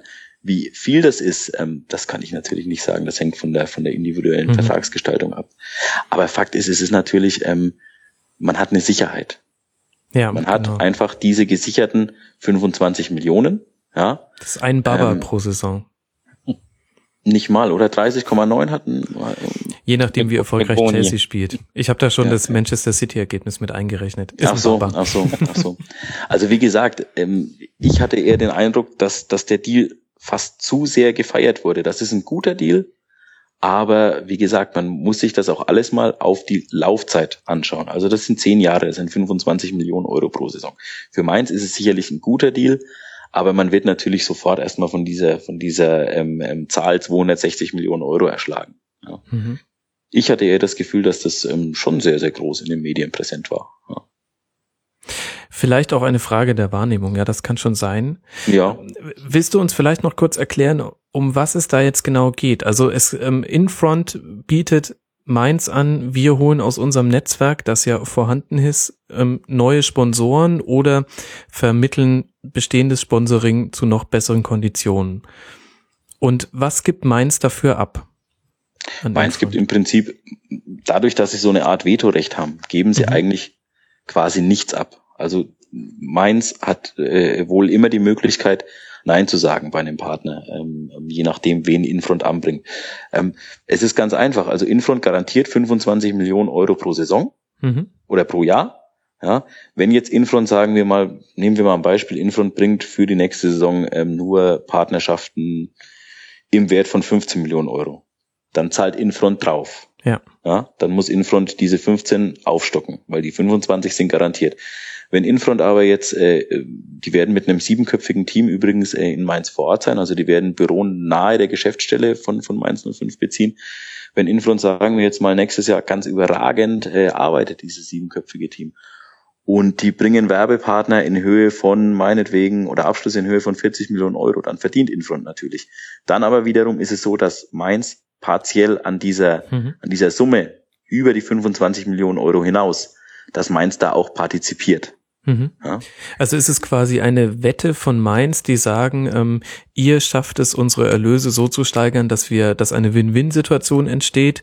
Ihr bekommt dann äh, Überschüsse, wir bekommen zusätzlich zu der Sicherheit, die wir haben, dass wir sichere Einnahmen auf zehn Jahre hinaus haben, eventuell auch noch eine prozentuale Beteiligung. Ich würde es nicht als Wette bezeichnen, weil ich glaube, der Grundgedanke war ganz klar, ähm, dieser, dieser, dieser Basisfaktor, also diese Sicherheit von 25 mhm. Millionen. Die muss Und, man ja auch erstmal haben. Genau, also wahrscheinlich ist das eher die Sichtweise des FSV. Könnte man dann nicht auch ein bisschen, das ist vielleicht ein bisschen zu ketzerisch, aber könnte man nicht auch argumentieren, dass das ähm, für die Inkompetenz ist zu hart, aber für die ähm, für die Unfähigkeit ähm, der aktuellen ähm, Führungsriege Nein. spricht noch bessere, weil die könnten doch eigentlich auch selber versuchen, noch bessere Sponsor-Deals rauszubekommen? Oder stößt man da naturgemäß an eine Grenze, wenn man aus dieser Region kommt? Da stößt man, da stößt man, da stößt man an eine Grenze, klar. Hm. Ich, ich würde es auch nicht auf die, ja, wenn man aus dieser Region kommt, ist vielleicht der falsche Begriff, aber man muss natürlich sagen, dass äh, Vereine, die jetzt, sagen wir mal, sportlich vielleicht auf Augenhöhe sind, sprechen wir meinetwegen mal von dem ersten FC Köln. Ja, die haben letztes Jahr in etwa einen Tabellenplatz wie Mainz 05 gehabt. Die sind aktuell sportlich meinetwegen auf Augenhöhe. Die haben aber natürlich eine ganz, ganz andere öffentliche Wahrnehmung ja, bei Sponsoren. Also die haben eine ganz, ganz andere öffentliche Präsenz. Und da ist natürlich jeder Sponsor erstmal geneigt, ein bisschen mehr zu bezahlen. Ja. Mainz 05 ist ein absolut etablierter Bundesligist. Ja. Aber die haben von Natur nicht das riesige ähm, Einzugsgebiet. Also man darf nicht vergessen, dass Mainz 05 vor, vor 15 Jahren noch, noch, noch ein Zweitligist war. Ja, mhm. und, und, ne, also dass, dass da auch erstmal eine, eine gewisse, eine gewisse ähm, ähm, Euphorie dann um den Verein herum entstanden ist und dass dieser Verein sich jetzt aber peu à peu in der Bundesliga etabliert hat. Ja, ähm, und da ist man an gewisse Grenzen gestoßen. Und ich würde definitiv nicht sagen, dass das was mit Unfähigkeit zu tun hat. Ganz mhm. im Gegenteil. Also ich, ich, ich kenne den, den Marketingchef äh, Doug Heidecker. Ähm, der und sein Team, die haben in den letzten Jahren, ich habe es vorhin erwähnt, ähm, einen überragenden Job gemacht. Die haben in den letzten Jahren peu à peu die Marketingerlöse gesteigert. Nur du stößt an Grenzen, weil du mhm. trittst ja auch im Wettbewerb meinetwegen mit Vereinen ähm, ähm, wie Eintracht Frankfurt, wie, wie dem ersten FC Köln auf. Und da ist, ich glaube, da, da, da lässt sich auch nicht drüber streiten, da ist die öffentliche Wahrnehmung eine andere. Ja, weil die mhm. Vereine einfach schon seit Jahrzehnten Bundesliga-Clubs sind, auch wenn es beim FC ja zwischenzeitlich nicht so war. Da, da waren sie mal kein wirklich etablierter Bundesligist. Aber es ist trotzdem eine, eine andere Größenordnung, über die wir sprechen. Mhm. Also und dieser Deal ist meiner Meinung nach ein guter.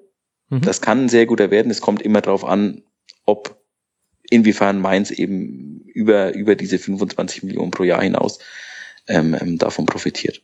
Mhm. Aber wie gesagt, ähm, das wäre jetzt ein Blick in die Glaskugel. Ja. Definitiv scheint es so zu sein, dass der Zeitpunkt des Abschließens eines solchen Deals, der ja nicht neu ist in der Bundesliga, ähm, ein sehr guter ist, wenn man sich die vergleichbaren Zahlen mal zum Beispiel eben bei Eintracht Frankfurt anguckt, die auch noch bis 2020, glaube ich, auch mit Infront zusammenarbeiten. Ja, ja, ja. Ähm, und äh, auf Schalke hatte man das, glaube ich, auch mit Sport 5, wenn mich nicht alles täuscht. Ähm, die Konditionen sind gut. Ähm, und jetzt haben wir quasi Planungssicherheit.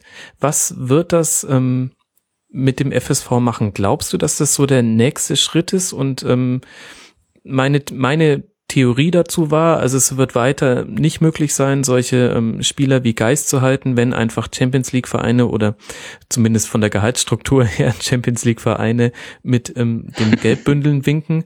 Aber es wird vielleicht leichter im Mittelbau, wie ich jetzt mal sagen würde, Spieler zu halten.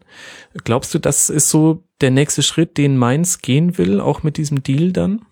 Ja, das haben sie ja, das haben sie ja längst gemacht. Also ich möchte äh, zunächst mal nochmal auf, auf ähm, deine Eingangssätze eingehen, ähm, wo du gesagt hast, ähm, der, der Zeitpunkt war ein sehr, sehr guter. Das ist in der Tat so. Also Mainz hat anders als andere Clubs, die solche Verträge abgeschlossen haben, kein Geld gebraucht. Ja? Damit war ihnen anders als vielleicht anderen Clubs zu dem Zeitpunkt von diesen, von diesen Abschlüssen, denen waren in gewisser Weise die Hände gebunden, weil sie schnell, möglichst schnell frisches Geld gebraucht haben. Sei es um irgendwas zu finanzieren, sei es um Spieler zu kaufen. Das, äh, das ist jetzt im Prinzip erstmal. So war das unwichtig. ja zum Beispiel jahrelang bei Hertha BSC, dass man da so, zum Beispiel solche ja. Verträge gemacht hat mit Vermarktern. Sport 5, glaube ich, ne? Genau. Ja. Ähm, diverse Rechte sozusagen Richtig. für die Zukunft verkauft hat und letztlich dann aber natürlich das Geld weg war im Versuch, eine Champions League taugliche Mannschaft zusammenzustellen. Ja. Ja. Und ähm, am Ende waren die Schulden da und das Geld war weg und die Rechte waren eben auch weg. Ja. Das ist sicherlich ja. die Gefahr bei solchen Deals unter anderem. Ja. Ja, aber wie, wie gesagt, also was das angeht, da, das haben die Mainzer, also die haben auch ein Jahr lang verhandelt. Also diese Verhandlungen mhm. liefen ziemlich genau zwölf Monate.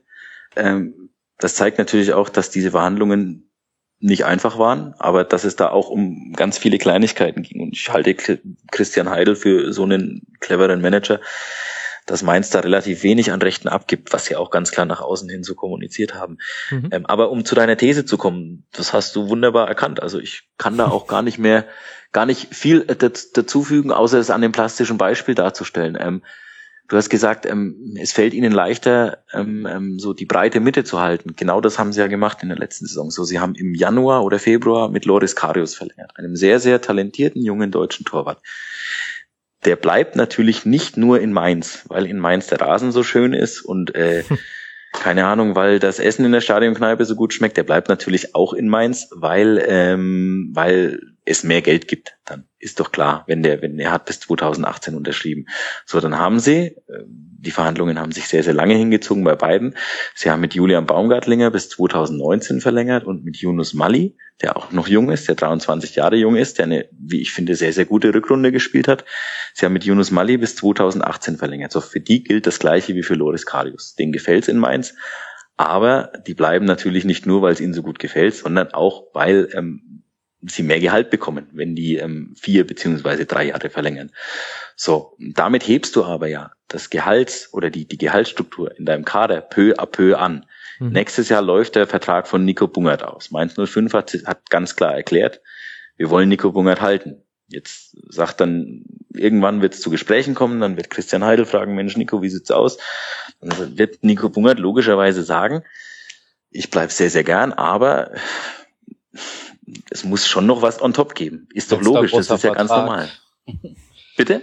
Letzter großer Vertrag heißt es dann ja immer in dem Alter. Ja, er ist jetzt äh, 28, ja, das war gut. Das wird dann der letzte sein. Sagen, sagen wir mal, er unterschreibt für drei. Ja, aber es, so ist, so ist mhm. doch das Geschäft. Also die, wenn man sich jetzt anschaut, ähm, wo die Gehaltsetats, äh, und das, da geht's ja jetzt nicht nur um 105 so, das geht ja jedem Bundesligisten so. Wenn man sich jetzt anschaut, wo die Gehaltsetats vor zehn Jahren lagen, wo sie vor fünf Jahren lagen und wo sie jetzt liegen, hast du eine Steigerung. Das hängt nicht nur mit der Inflation zusammen, das hängt natürlich auch damit zusammen, dass mehr Geld auf dem Markt ist, meinetwegen durch den TV-Vertrag, meinetwegen durch höhere Sponsoreneinnahmen und dann ist es ganz normal, dass sich, dass sich dein, dein, äh, deine Gehaltsstruktur nach oben entwickelt. Es geht ja auch darum, die Gehaltsstruktur vernünftig nach oben zu entwickeln und nicht dann exorbitant, ja, um auch nicht im Kader ein riesengroßes Gefälle entstehen zu lassen. Ja. Aber das ist natürlich eine Entwicklung. Bitte. Ähm, nee, mach bitte erst deinen Punkt fertig.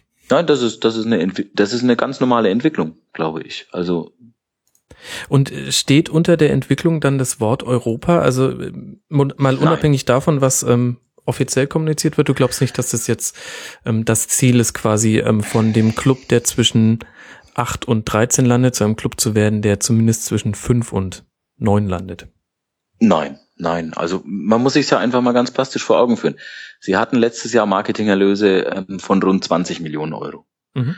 So, jetzt werden sie nächstes Jahr Marketingerlöse von, von 25 Millionen Euro garantiert haben. Vielleicht werden es zwei Millionen mehr. So, gehen wir einfach mal davon aus, es werden zwei Millionen mehr. Dann hat meinetwegen Infront sehr, sehr gut gewirtschaftet. So, dann hast du ein Gefälle von sieben Millionen Euro. Davon kannst du zwei ordentliche Bundesligaspieler kaufen. Ordentliche. Mhm. Aber kein Kracher. Oder du kannst vielleicht, mhm. du kannst vielleicht einen, ne, also schauen wir jetzt doch mal. Johannes Geis wechselt für 10,5 Millionen nach äh, äh, zu Schalke. Shinji Okazaki wechselt für 10 Millionen zu Leicester City. So, da sind wir in der Kategorie. Das ist ein Spieler, der oder das sind zwei Spieler, die fast alle Bundesligamannschaften sofort verstärken. So, aber wenn wir jetzt wieder diese 7 Millionen Euro nehmen, ja, die jetzt Mainz quasi gesteigert hat, ja, zum Vorjahr, dann kriegst du für 7 Millionen keinen Spieler dieser Kategorie. Mhm. Und deswegen ist es eher so gesehen, wir wollen Sicherheit. Und klar gehört dann dazu, aber klar gehört dann auch mal dazu, vielleicht kann man ja mal nach Europa reinschnuppern, aber ich glaube, das, das, das, das steht dann nicht dahinter. Also ich glaube, mhm. es ist nichts, dieser, dieser, dieser Deal ist nicht so zu sehen als der Deal, wir blasen jetzt zum Angriff äh, äh, auf höhere Gefilde. Ich glaube eher, dieser Deal ist so zu sehen, wir versuchen uns möglichst gut und finanziell möglichst äh, sicher aufzustellen vor dem, was äh, von unten kommt. Man darf nicht vergessen, dass mhm. das aus der zweiten Liga RB Leipzig nach oben drängt. Ähm, ein Verein, der sich ganz, ganz anders finanziert, der ganz, ganz andere finanzielle Möglichkeiten hat. Und da wird es für viele Clubs in der Bundesliga drum gehen, ähm, in den nächsten Jahren erstmal den Platz in der Liga safe zu machen. Mhm. Wie umkämpft das ist, haben wir letztes Jahr gesehen. Da haben wir von dem HSV gesprochen der beinahe raus wäre. Ich kann das alles im Prinzip sehr unterstützen, was der Kollege sagt. auch, auch aus den Erfahrungen bei Hertha? Ja, aus den Erfahrungen bei Hertha oder auch aus den Erfahrungen bei Werder. Ich glaube, Werder hat äh, letztes Jahr im Herbst auch mit Infront den Vertrag verlängert, war da sicherlich in einer lange nicht so guten Position aktuell wie, wie Mainz jetzt. Absolut, ja. Ähm, gab aber natürlich auch diese Signing-Fee und ähm, wie viel das jetzt genau im Einzelnen ähm, pro Jahr und so weiter einbringt, äh, die Zahlen habe ich jetzt nicht parat, aber man weiß ja zum Beispiel auch der, der Deal mit Wiesenhof, ähm, das war im Prinzip der einzige, den Infront gebracht hat und Werder hätte dort, soweit ich informiert bin, ein Veto einlegen können, hätte dann aber ähm, große Abzüge bekommen. Also mhm. nicht ah ja, okay. bestimmte okay. Summe X trotzdem safe gehabt. Und äh, das sind natürlich alles dann ähm, schwierige Faktoren, die man dann äh, hin und her überlegen muss. Ähm, was, was kommuniziert wurde als sehr positive Sache bei der Vertragsverlängerung war ja, dass es da keine weiteren Rechte gibt, die, die abgegeben wurden. Mhm. Mhm. Das ist natürlich bei einem Vertrag, der, der noch bis 2019 lief und jetzt bis 2029 okay. verlängert wurde, der natürlich auch nicht ganz unwichtig ist. Mhm. Puh, das sind 14, letztes Jahr war diese Verlängerung, ja. Ja. Ja. Ja, und äh, aber das schöne Beispiel, du hast gerade gesagt, diese diese Wiesenhof äh, äh. Wenn ich mich richtig erinnere, die hat ja auch so ein bisschen für Unmut gesorgt in der Öffentlichkeit, oder? ja, ein bisschen ist, äh, ein, ein, bisschen untertrieben, aber äh, war, war das denn auch bei der bei der bei der äh, direkten Anhängerschaft so? Auf jeden Fall. Also es ja, gibt natürlich okay. Leute, die sagen, ist mir ganz egal, das ist mein Verein, mhm doch egal, was da bei denen vorne auf der Brust steht. Aber ja. ich würde im Prinzip sagen, gerade bei einem Verein wie Werder, wo viele Fans eben sagen, es gibt auch noch irgendwie eine Welt jenseits des Fußballs, wo man vielleicht eine, ja, eine gewisse politische und gesellschaftliche ja Verantwortung hat, ohne jetzt groß das Fass aufzumachen, was Wiesenhof tatsächlich macht oder nicht macht und so weiter. Mhm. Es gab dort schon eine Menge Proteste und ähm, unter der Hand weiß man, dass, dass da die äh, Verkäufe der offiziellen Mannschaftstrikots schon stark zurückgegangen sind, die eben diese Wiesenhof-Werbung auf der Brust vorne haben. Ja. Womit wir wirklich unglaublich galant beim nächsten Verein gelandet sind, über den Je, wir Jetzt bin ich gespannt auf diese Überleitung.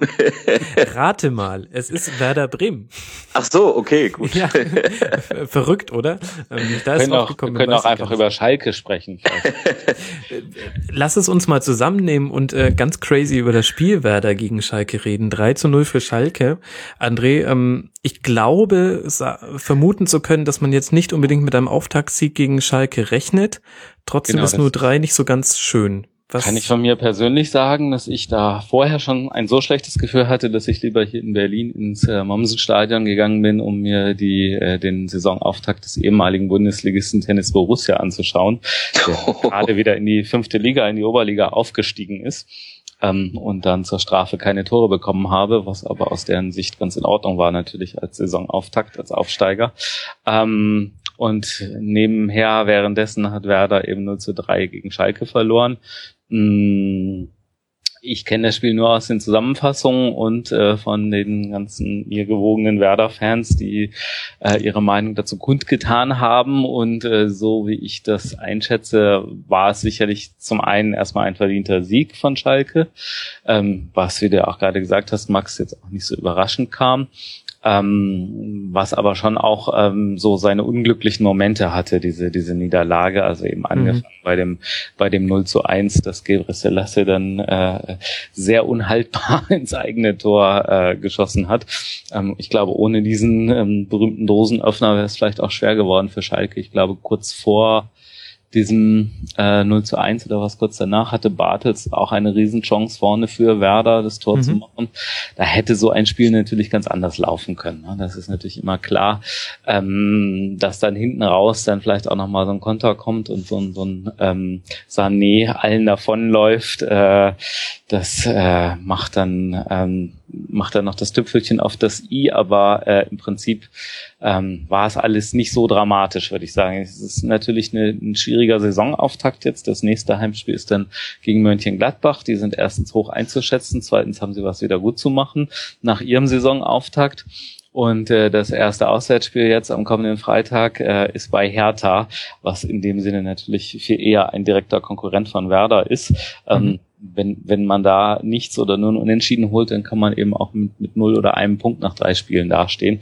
Da hat man dann natürlich schon sehr stark die Gefahr, dass man erstmal schon in so einen gewissen Negativlauf reinkommt, obwohl das vielleicht eigentlich von der Qualität der Mannschaft äh, erstmal gar nicht sein müsste. So, ähm, was ich mir habe sagen lassen, ist, dass es auch eben eine Menge positive Ansätze äh, zu sehen gab auf Seiten Werders, ähm, gerade bei bestimmten äh, Spielern. Ähm, Garcia erinnere ich mich, äh, hat eine ganz schlechte Figur abgegeben beim 0 zu 3, aber man muss dann auch sagen, der ist zwar aus dem Ausland gekommen, aber der ist auch erst 19 Jahre alt ähm, und hat es trotzdem geschafft, ähm, sich durchzusetzen auf seiner Position als Linksverteidiger.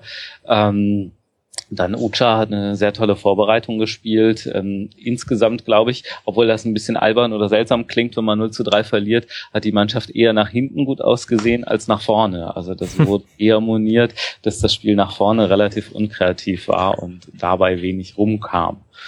Das haben die Hörer auch so festgehalten. Es war eine der Fragen, die ähm, im Sendungsdokument an uns gestellt wurde. Fehlt Bremen eher ein Mittelfeldspieler, der das Spiel gestaltet? Man konnte gestern sehen, dass Junusovic und Östunali damit überfordert waren. Oder war es die Taktik der Schalker? die das so gut unterbunden hat. Da wirst du jetzt wahrscheinlich als ähm, TB-Zuschauer weniger antworten können als vielleicht Benny. Ja, da habe ich jetzt das Problem, dass ich selbst auch nur die äh, Zusammenfassung gesehen habe. Und da kann man natürlich dann schwerlich über taktische Argumente diskutieren. Ja.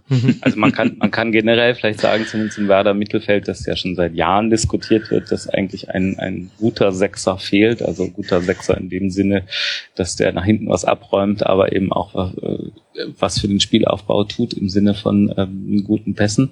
Ähm, da hat Bargfrede äh, wohl äh, nicht so das gezeigt, was sich einige von ihm erhoffen, während andere ihm das ohnehin nicht zutrauen.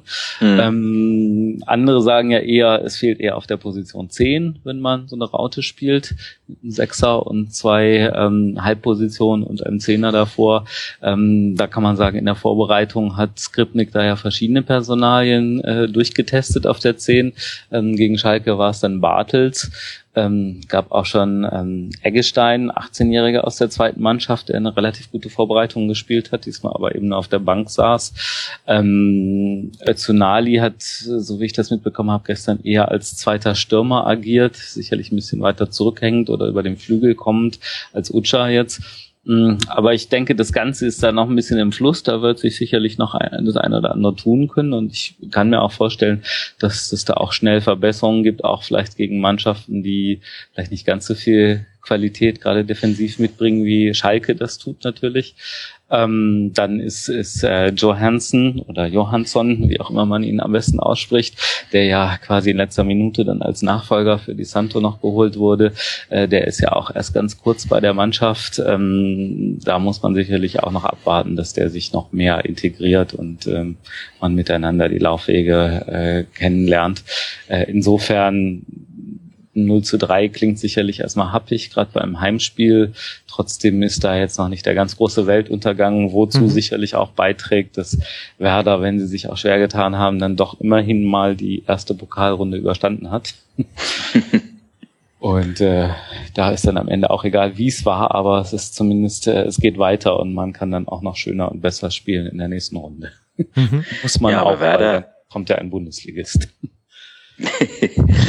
Ja, Werder geht's da, glaube ich, auch so ein bisschen wie Mainz 05. Ähm, man weiß nicht so hundertprozentig, äh, wo sie stehen. Ähm, Werder hat unheimlich viel Qualität abgegeben im Angriff. Ähm, hat sich meiner Meinung nach im Tor verstärkt mit Felix Wiedwald. Aber wie gesagt, ähm, ähm die beiden Neuner, also die beiden Neuner zu ersetzen, das, das ist nicht so einfach. Toni Utscher, das, das, der, er bringt viel mit, klar, aber das wird Zeit brauchen. So, und, und Johansson oder Johansson oder wie auch immer. Wie, wann, wann. Amerikaner mit wann, isländischen Wurzeln. Genau, richtig, ja, ja. Ich, ich habe mal, ja, ja, ja, ja, ja. Nee, ich, ich habe mal mit äh, äh, Matthias Hammann über ihn gesprochen. Ähm, der ist ja Scout beim US-Verband, ähm, der arbeitet ja für Jürgen Klinsmann. Ähm, und ähm, er hat er hält sehr, sehr große Stücke auf ihn, also ein talentierter Spieler, aber das wird sicherlich auch noch dauern, ja. Und ansonsten sehe ich aber nicht, wo sich Werder verstärkt haben soll. Großartig, also das, das, das wird, glaube ich, keine einfache Saison. Aber es war die letzte auch nicht, oder es dachte man vor der letzten auch nicht und dann gelang unter Skripnik ja relativ ähm, ähm, doch klar die Wende. Ja. Also ich würde sagen, was, was man nicht verachten sollte, ist wirklich die Torwartposition. Da hat man auch ähm, beim Spiel gegen Schalke schon was gesehen, mhm. des, dessen, dass Wiedwald ein paar Bälle gehalten hat. Allein so, so eine gewisse äh, Körpersprache und sowas, ja. Ausstrahlung, genau, was man eben sowohl bei Wolf als auch vorher bei Militz äh, meistens vermissen musste. Ähm, das hat man zum Beispiel gesehen beim, beim ersten Tor, als er sich dann noch schön mit Hünteler angelegt hat, äh, der schnell den Ball zum, zum äh, Mittelkreis zurücktragen wollte und äh, Wiedwald was dagegen hatte. Das hätten Wolf und Militz sich in der Form wahrscheinlich nie getraut.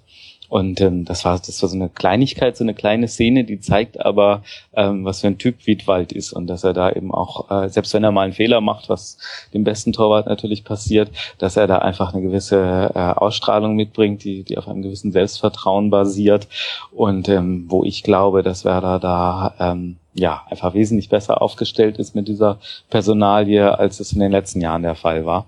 Dann ist natürlich wirklich entscheidend, äh, ist jetzt die erste Saison für Skripnik, wo er die ganze Vorbereitung selber verantwortet hat, mit der Mannschaft arbeiten konnte. Ähm, und das ist natürlich jetzt äh, interessant, ob er da äh, in, in so einer normalen Situation sozusagen die Mannschaft auch besser erreichen kann oder, oder besser vermitteln kann, was er will, als das zuletzt bei Robin Dutt der Fall war, wo äh, man das Fragezeichen in den, in den Gesichtern der Spieler ja förmlich gesehen dass sie ihren Trainer einfach gar nicht mehr verstanden haben, was, was sie tun sollen. Und ähm, ja, also das Gute ist auch sozusagen, selbst wenn es da mal eine negative Phase gibt und eine Niederlagenserie und so weiter, das Skriptnik natürlich unheimlich viel Kredit bei den Fans hat und ähm, der Verein ja ohnehin nicht dazu neigt, ähm, schnell äh, einen, einen Trainer fallen zu lassen. Und von daher denke ich, hat er da auch eine gewisse Ruhe zu arbeiten. Und ähm, wenn es null Punkte gibt aus den ersten drei Spielen, dann ist das so. Dann wird es auch sicherlich Leute geben, die sagen, das habe ich schon immer gesagt und Skriptnik ist kein Bundesliga-Trainer und ohne guten Sechser und guten Zehner wird das Ganze sowieso nichts. Aber ähm, ich würde halt sagen, du hast recht, ähm, Benny, dass der, der Sturm natürlich äh, sehr, ein sehr neuralgischer Punkt ist, dass es nicht so einfach wird, die beiden da jetzt mal eben einfach mhm. zu ersetzen. Und dass es sicherlich auch eine gewisse Zeit brauchen wird. Wobei man bei Di Santo auch gerade zum Saisonende hin gesehen hat, dass er, glaube ich, da schon mit dem Kopf sehr bei seinen Wechselgedanken war und, und äh, da teilweise eben auch zumindest psychisch nur noch mit halber Kraft für Werder gespielt hat. Insofern, ähm, da wurden jetzt erstmal zwei Spieler geholt, wo ich sagen würde, Ucha ist auf jeden Fall eine gute Verpflichtung gewesen. Gut, ja definitiv. Nicht, ja. War jetzt auch kein, kein kostenloser Transfer oder so, aber äh, war in Ordnung so, auch nach allem, was er bislang schon gezeigt hat. Hm, Johansen ist wirklich noch sehr schwer einzuschätzen, hat immerhin schon in der, in der Ehrendivisie gespielt, aber die ist natürlich dann trotzdem auch nicht mit der Bundesliga Klar. vergleichbar. Ähm, aber ich denke, der ist zwar 24 schon, aber dann andererseits auch noch, also der hat da durchaus auch noch Potenzial, sich spielerisch und auch körperlich athletisch noch zu entwickeln und zu verbessern. Mhm. Insofern Definitiv bin ich jetzt, sagen wir mal, als Werder-Fan bin ich da noch ganz entspannt und äh, dass man gegen Schalke punktet, war jetzt ohnehin nicht unbedingt zu erwarten. Kann ich übrigens beruhigen, ich kann dir Hoffnung machen. Ähm, Felix Groß hat, äh, Felix Groß hat gerade ein Foto mit Dirk Nowitzki getwittert. Also wenn das jetzt kein Auftrieb äh, äh wird das der neue Neuner dann bei Werder? Oder? Ich weiß es nicht, aber es wäre auf jeden Fall einer für, für, die, für die hohen Bälle. Ne? aber ich glaube, das äh, gibt dem äh, Felix Groß auch ein bisschen Auftrieb. ja, Dirk Nowitzki ge gerade mit Deutschland gegen Kroatien verloren, aber das ist wirklich ein anderes Thema. ja, definitiv. so, jetzt weiß ich gar nicht. Ähm, du hast mir zwei Stichwörter geliefert, André, die mich irgendwie zur Schalke bringen, und zwar einmal Kredit und äh, Trainer schnell fallen lassen. ähm, Such dir eins aus. Ne? Ja, irgendwie passen beide ganz gut. Ähm, jetzt ähm, ein, ein weiteres Spiel unter André Breitenreiter, bei dem Schalke ähm, überzeugen konnte. Und ohne das jetzt zu hoch hängen zu wollen, wir sind noch sehr früh in der Saison. Benny, was ähm, siehst du denn im Schalker Spiel, ähm, was dich überrascht in dieser Saison?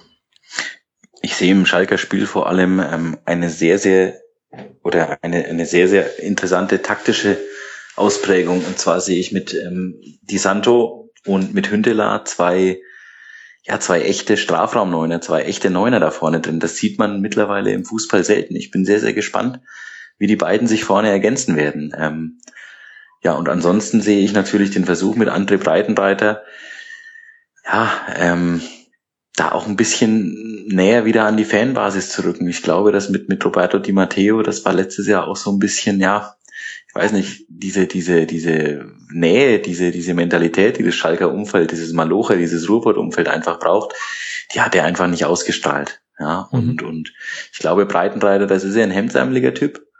Ähm, menschlich passt das definitiv, das kann man jetzt schon sehen. Ähm, Ob es denn von der Spielidee her passt und so weiter und so fort, das, das wird die Saison zeigen. Also ich warne ja auch immer davor, nach 90 Minuten da was zu sagen. Gestern ist das wunderbar aufgegangen. Das kann nächste Woche schon wieder ganz anders aussehen. Aber ähm, wie gesagt, ich bin sehr, sehr gespannt auf diese, auf diese Doppelneun da vorne. Mhm. Das ist äh, sehr interessant. Machen nicht, machen nicht so viele Bundesligisten. Aber auch ähm, ein Wermutstropfen für alle Schalke-Fans. Äh, unfassbar bitterer Ausfall von Nastasic mit Achillessehnenriss. Mhm. Der ist vom Pech verfolgt. Das möchte man nicht haben. Also möchte man generell nicht haben, aber besonders gleich zu Beginn einer Saison. Wir werden sehen, wie viel ähm, der Schalker Sieg wert ist, wenn sie spielen am nächsten Wochenende gegen den SV Darmstadt. Und jetzt ratet mal, über welches Spiel ich mit euch am nächsten gerne reden würde. Ja, traut die sich Lilien. Keiner. Ah, die doch. Lilien natürlich. Ja. ja. ja, 2 zu 2. Ähm, Benny, sag mir doch mal, was ich davon zu halten habe. Denn ich weiß es nicht ganz genau. Ja, die Lilien sind doch ohnehin der, der erste Absteiger. Also von daher, das war jetzt der, der, der erste und letzte Punkt, den sie in der Bundesliga machen. nee, also, ich höre leichte Ironie. ja, nein, also man muss dieses 2 zu 2, ähm, ich glaube, unter, unter mehreren Maßgaben sehen. Die erste Maßgabe ist erstmal, ähm, Dirk Schuster hat es nach dem, nach dem Spiel so ausgedrückt, wir haben einfach erstmal gezeigt, dass wir konkurrenzfähig sind. Mhm. Weil es ja doch, ähm, ähm, jeder hat die so ein bisschen belächelt. Ähm, ähm, ich warne davor, so eine Mannschaft abzuschreiben, abzuschreiben. 34 Spieltage, 90 Minuten lang kämpfen, das kann reichen, ja. Jetzt muss man natürlich ähm, ähm, fairerweise sagen, dass Hannover 96 ja jetzt sicherlich nicht sein bestes Spiel gemacht hat und ich glaube auch in dieser Saison keine keine oder diese Saison keine einfache für Hannover 96 wird. Ähm, das muss man jetzt mal abwarten, was dieses 2 zu 2 wert ist. Ähm, ähm, Fakt ist, gegen Hannover 96 zweimal zu führen, im Endeffekt vielleicht waren das schon zwei verschenkte Punkte. Mhm. Und noch mehrere Aluminiumtreffer. Allein das auch noch dazu. Elfmeter auf der, auf der Gegenseite, auf der Gegenseite natürlich ein Elfmeter verschossen. Das war ein ähm, Elfmeter, ich dachte, es war ein Rückpass. ja. Ist natürlich auch ein super Einstand für so einen, für so einen mhm. neuen Mann. Ne? Das, das ist natürlich auch was, wo ich mich frage, ja, ist das jetzt Selbstbewusstsein oder Selbstüberschätzung, wenn ich als Neuer da hinkomme und äh, schieße direkt die Elfmeter? Ich weiß ja nicht, ob das vorher abgesprochen war. Ja, aber es ist natürlich auch schon, das deutet auch darauf hin, dass es vielleicht keine Hierarchie gibt. Ich weiß es nicht. Da kann man natürlich viel reininterpretieren, aber als neue Spieler da gleich hinkommen, selbstbewusst, breites Kreuz, Elfmeter schießen und dann verschießen, ist natürlich ein sehr, sehr bescheidener Start. Ja. Mhm. Aber du wolltest über Darmstadt sprechen. ja, unter anderem. Ich, also einer der Gründe, warum ich mich schwer damit tue, dieses Spiel zu bewerten, ist, dass ich nicht sagen kann, es war ein sehr ansehnliches Spiel. Man hatte ähm, viele Torchancen und gleichzeitig weiß ich aber nicht, liegt das jetzt an starker Offensivleistung oder einfach an zwei nicht perfekten Defensiven? Also ich kann da nur die Darmstädter, die Darmstädter Defensive so ein bisschen analysieren. Und das wird sicherlich interessant. Die letztes Jahr das absolute Prunkstück der Lilien nur was haben wir aus dieser Viererkette noch übrig? Wir haben Fabian Holland, über den haben wir vorhin gesprochen, ähm, Linksverteidiger. Bei der Hertha hat man ihm Bundesliga nicht zugetraut. Ähm, ob der jetzt in Darmstadt Bundesliga-Niveau erreicht, das wird man sehen. Ja, mhm. ähm, ähm, da muss man einfach fairerweise sagen, ähm, der hat jetzt noch 33 Spiele. So. Ähm, dann hat man Aitat Sulu. Der ist diesen Weg aus der dritten Liga oder ja eigentlich schon mit einem Bein in der vierten Liga mit hochgegangen. Er hat sich peu à peu gesteigert. Ähm, der schnellste ist er nicht, aber er hat letztes Jahr natürlich eine fantastische Saison gespielt, auch offensiv übrigens. Also diese ähm, ähm, Waffe mit äh, äh, offensiven Verteidigern oder mit Tore schießenden Verteidigern, das war eine Waffe letztes Jahr. Wir haben Zulu mhm. mit, glaube ich, fünf Toren. Wir haben Brecherie und da wären wir schon beim nächsten. Den zweiten Innenverteidiger haben sie verloren mit Romain Brecherie. Wir haben Brecherie, glaube ich, mit sechs Toren in der vergangenen Saison. Ähm, und wir haben hinten rechts mit Leon Balogun, den Außenverteidiger, der ja nach Mainz gewechselt ist, auch ein Verteidiger, der vier Tore geschossen hat und der übrigens nur zwei Drittel der Saison in Darmstadt gespielt hat. Der wurde ja erst nachverpflichtet im Oktober. Mhm. Also das sind, äh, lass mich mal überschlagen, 15 Saisontore. Ja? Sagen wir zweite Liga, teilen wir es einfach mal durch zwei, dann sind sieben Tore, die dir in der ersten Liga vielleicht fehlen. Ja? Ähm, ich glaube, das wird ein ganz entscheidender Faktor. Wie, wie arbeitet diese Viererkette zusammen? Ähm, ähm wir haben ja auch noch einen Ex-Werder-Spieler in dieser Viererkette. Hinten ja. rechts soll wohl auch noch was, oder ist, ist ja noch was passiert jetzt. Ähm, ähm, mit dem äh, für mich unaussprechlichen Jörisch. Ich könnte es nicht besser. Ähm, ist für einen Franken wie mich ohnehin ein sehr, sehr undankbarer Name. Ähm, ja, da muss man einfach abwarten. Das war letztes Jahr das Prunkstück. Ja. Mhm. Plus natürlich äh, äh, die Umschaltbewegungen. Das haben sie gestern, Marcel Heller hat es gezeigt bei seinem ersten Tor. Das war ja sensationell. Ja. ja ähm, da wird man schauen. Darmstadt wird, aber äh, das kann natürlich ein großer Vorteil sein. Die werden nie in die Verlegenheit kommen, dass äh, man von ihnen erwartet, dass sie das Spiel machen. Also die selbst wenn sie jetzt gegen eine Mannschaft spielen, gegen eine Mannschaft antreten, die selbst eher auf Umschaltfußball setzt, die auf massive Defensive setzt, ähm, die werden dann knallhart ihr Ding durchziehen und vielleicht 0-0 ermauern. Ja. Mhm. Ja, das war sehr interessant zu sehen, der ganze Spielaufbau. Es ist nicht überraschend, dass Darmstadt eben als Umschaltmannschaft auf einen schnellen Spielaufbau setzt, auch mit langen Bällen. Aber äh, wenn man sich anguckt, wo die Pässe gespielt wurden, hat man im Abwehrdrittel nur 36, im Mitteldrittel 35, äh, 95 und im Angriffsdrittel 145 und zwar fast alle auf die Zielspieler Heller und Rausch auf den Außen. Sehr ja. interessant zu sehen. Ähm, gleichzeitig aber auch, ähm, also zeigt, wie Darmstadt spielt, zeigt aber auch, wie Hannover schlecht verteidigt hat. Nämlich, äh, da waren die Probleme. Die Zielspieler waren auch wirklich immer frei.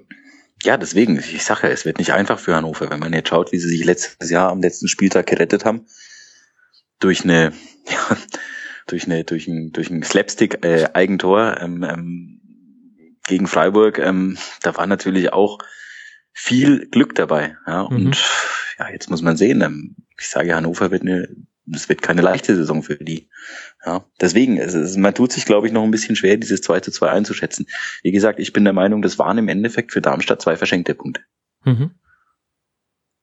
Kann man so sehen, würde ich auch sagen. Ähm, ich würde auch davor warnen, die Darmstädter vor der Zeit sozusagen schon abzuschreiben. Würde vielleicht noch ergänzen wollen, jetzt du hast die ganzen Abgänge geschildert. Ähm, ich finde, sie haben auch äh, eine Menge gute Leute geholt, also vor allem erfahrene Leute, äh, die, die entweder schon mal Bundesliga gespielt haben ähm, oder ähm, ja zum Beispiel Sandro Wagner von Hertha, jetzt kein kein groß Bundesliga erfahrener Mann, ähm, aber ist ein guter Backup mindestens, wenn nicht sogar Konkurrent für Strohengel. Das wird ein Konkurrent sein, definitiv. Ah, gut.